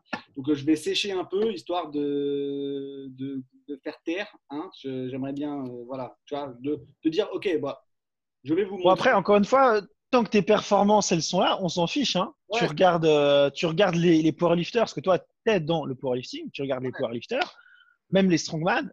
Bah, enfin, les strongman, il y en a qui ont des ventres énormes. Hein. Alors, ils, sont hyper, ils sont hyper blaises, mais ils ont des ventres énormes. Et je vois pas quel couillon viendrait dire à un mec de strongman euh, t'es gras du bide ou un altéro qui, qui fait 200 kilos et qui a un ventre comme ça. Mec, euh, je comprends pas ce que tu fais, tu sais pas de quoi tu parles souvent les, gens qui, critiquent, c'est quand même des gens qui devraient d'abord regarder, se regarder dans une glace et se dire ah ok, euh, moi j'en suis où? Parce qu'à mon avis, les, enfin, je pense pas que les gens qui soient vraiment au fait euh, de leur pratique, qui soient assez bons et qualifiés dans leur domaine, puissent se permettre de dire ce genre de choses. Donc, donne aussi de l'importance euh, aux propos de, gens qui méritent de l'importance. Ouais, mais la réaction initiale à chacun des propos, c'est quand même un. Voilà. Donc, euh, je, c'est nouveau pour moi. Et euh, bah, bah, voilà, il faut juste passer par là. quoi. C'est euh, aussi simple que ça. Et puis, de toute façon. aussi super important pour un coach, toujours être rester élève à un moment et continuer à se former aussi. ça. Ah, alors là, à 100% d'accord. Moi, je, suis, je suis le premier. Là-dessus, on est tous pareils, les trois. je suis le premier à, à me remettre en question et ça m'arrive ça m'arrive tout le temps. Cours, hein. Hein. Bah, bah, toi euh, Morgane avec euh, Marc euh, voilà tu es élève moi à la salle si j'ai un débutant qui vient me, me, faire une remarque je vais pas me dire bon toi tu viens d'où pourquoi tu me dis de faire ça tu sais pas faire ça je vais me dire ok je vais écouter ce qu'il a à dire. Après je verrai voilà si c'est pertinent c'est intéressant. Mais sur le principe je me dis c'est un regard neuf point barre. Qu'il soit débutant ou qu'il soit confirmé, c'est un, regard neuf qui peut m'apporter une, une réflexion supplémentaire auquel je n'avais pas pensé. Ça s'arrête là. Donc, faut, euh, si tu veux progresser, il faut savoir se remettre en question. Et il faut aussi accepter le fait que n'importe qui puisse te dire quelque chose, débutant ou confirmé. Bah, c'est ça, moi, pilates, yoga ou dans, dans les arts martiaux, je, prends des cours encore. Ouais, bah il faut. De toute façon, je fais des, des, stages, des workshops, des séminaires et tout euh, régulièrement. Il y a toujours quelqu'un qui en sait plus que toi et qui peut t'apprendre quelque chose qui te permet d'avancer. Franchement, tout à fait. Il y a un côté assez agréable d'aller prendre un cours et d'être l'élève. Ouais, ah, Parce que là, une des raisons pour laquelle j'ai pris un coach aussi, c'était pour me libérer de mes propres séances d'entraînement pour me libérer du fait de réfléchir à ça, parce que ça devenait obsessif pour moi de devoir réfléchir à ça. La nuit, je réfléchissais, mais est-ce que c'est un bon choix pour moi demain de faire ça, etc. Et de me laisser une période pendant six mois. Et en fait, pendant ces six mois-là, c'est là où j'ai commencé à développer mes réseaux, parce que ça m'a ça m'a libéré d'une part de, une part de travail en fait parce que le, fait de faire mes séances de pro de pro de propre programme tout à fait pertinent et ça m'a permis de, d'une part d'apprendre sur un nouveau domaine et aussi de me libérer de mes séances d'entraînement donc c'était un espèce de double truc ça coûte un peu cher. Bon, mais euh, en tout cas, euh, moi, pour moi, c'est un, enfin, voilà, c'est un vrai. c'est un, c'est, un investissement, mais qui, qui, se paye, tu vois. C'est pas, c'est pas de l'argent jeté, euh, jeté par les fenêtres. La, la, connaissance, c'est de toute façon un bon investissement. Ça, ça reste là. Après, tu peux le retransmettre.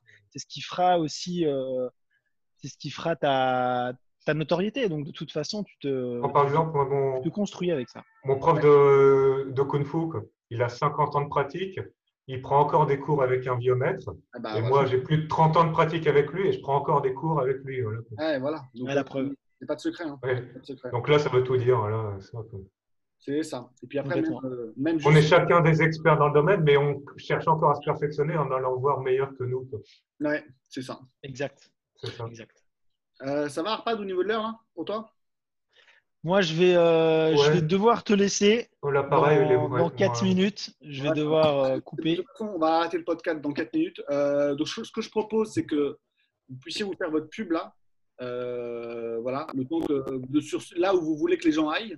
Et bah, voilà, genre les différents réseaux qui vous intéressent, vous. Comme ça, à la fin de la vidéo, on pourra aussi mettre des liens, mais c'est juste pour que vous puissiez le faire de vocalement parce que comme ça, voilà, c'est pour vous. Donc, euh, bah, on va faire ordre alphabétique. Hein. Arpad, tu, tu, redonnes un peu le, où les gens peuvent te trouver. Euh. Bah, mon site internet, euh, arscorplus.com, tout attaché. Et la chaîne YouTube, même nom. Il y a une page Facebook aussi. Voilà, donc YouTube, Facebook et bah, il y a Instagram aussi, hein, mine de rien, et ton site internet, tout est Ars Corpus, A-R-S-C-O-R-P-U-S. Voilà, donc vous pouvez aller voir donc, pour les différents coachings avec Arpad et Patrick. Et moi, bah, c'est simple, c'est toujours la, même chose, le même nom.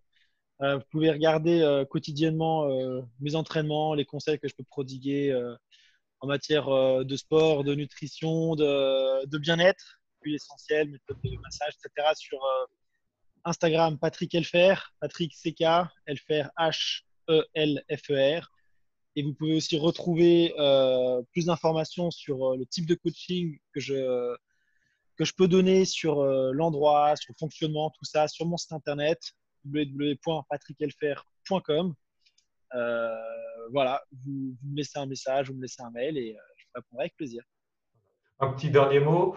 On s'entraîne tous ensemble au Fitness Park Place de Clichy. Donc, si vous voulez passer, faire des trucs avec nous, ce sera avec plaisir. juste, avec plaisir. Ça.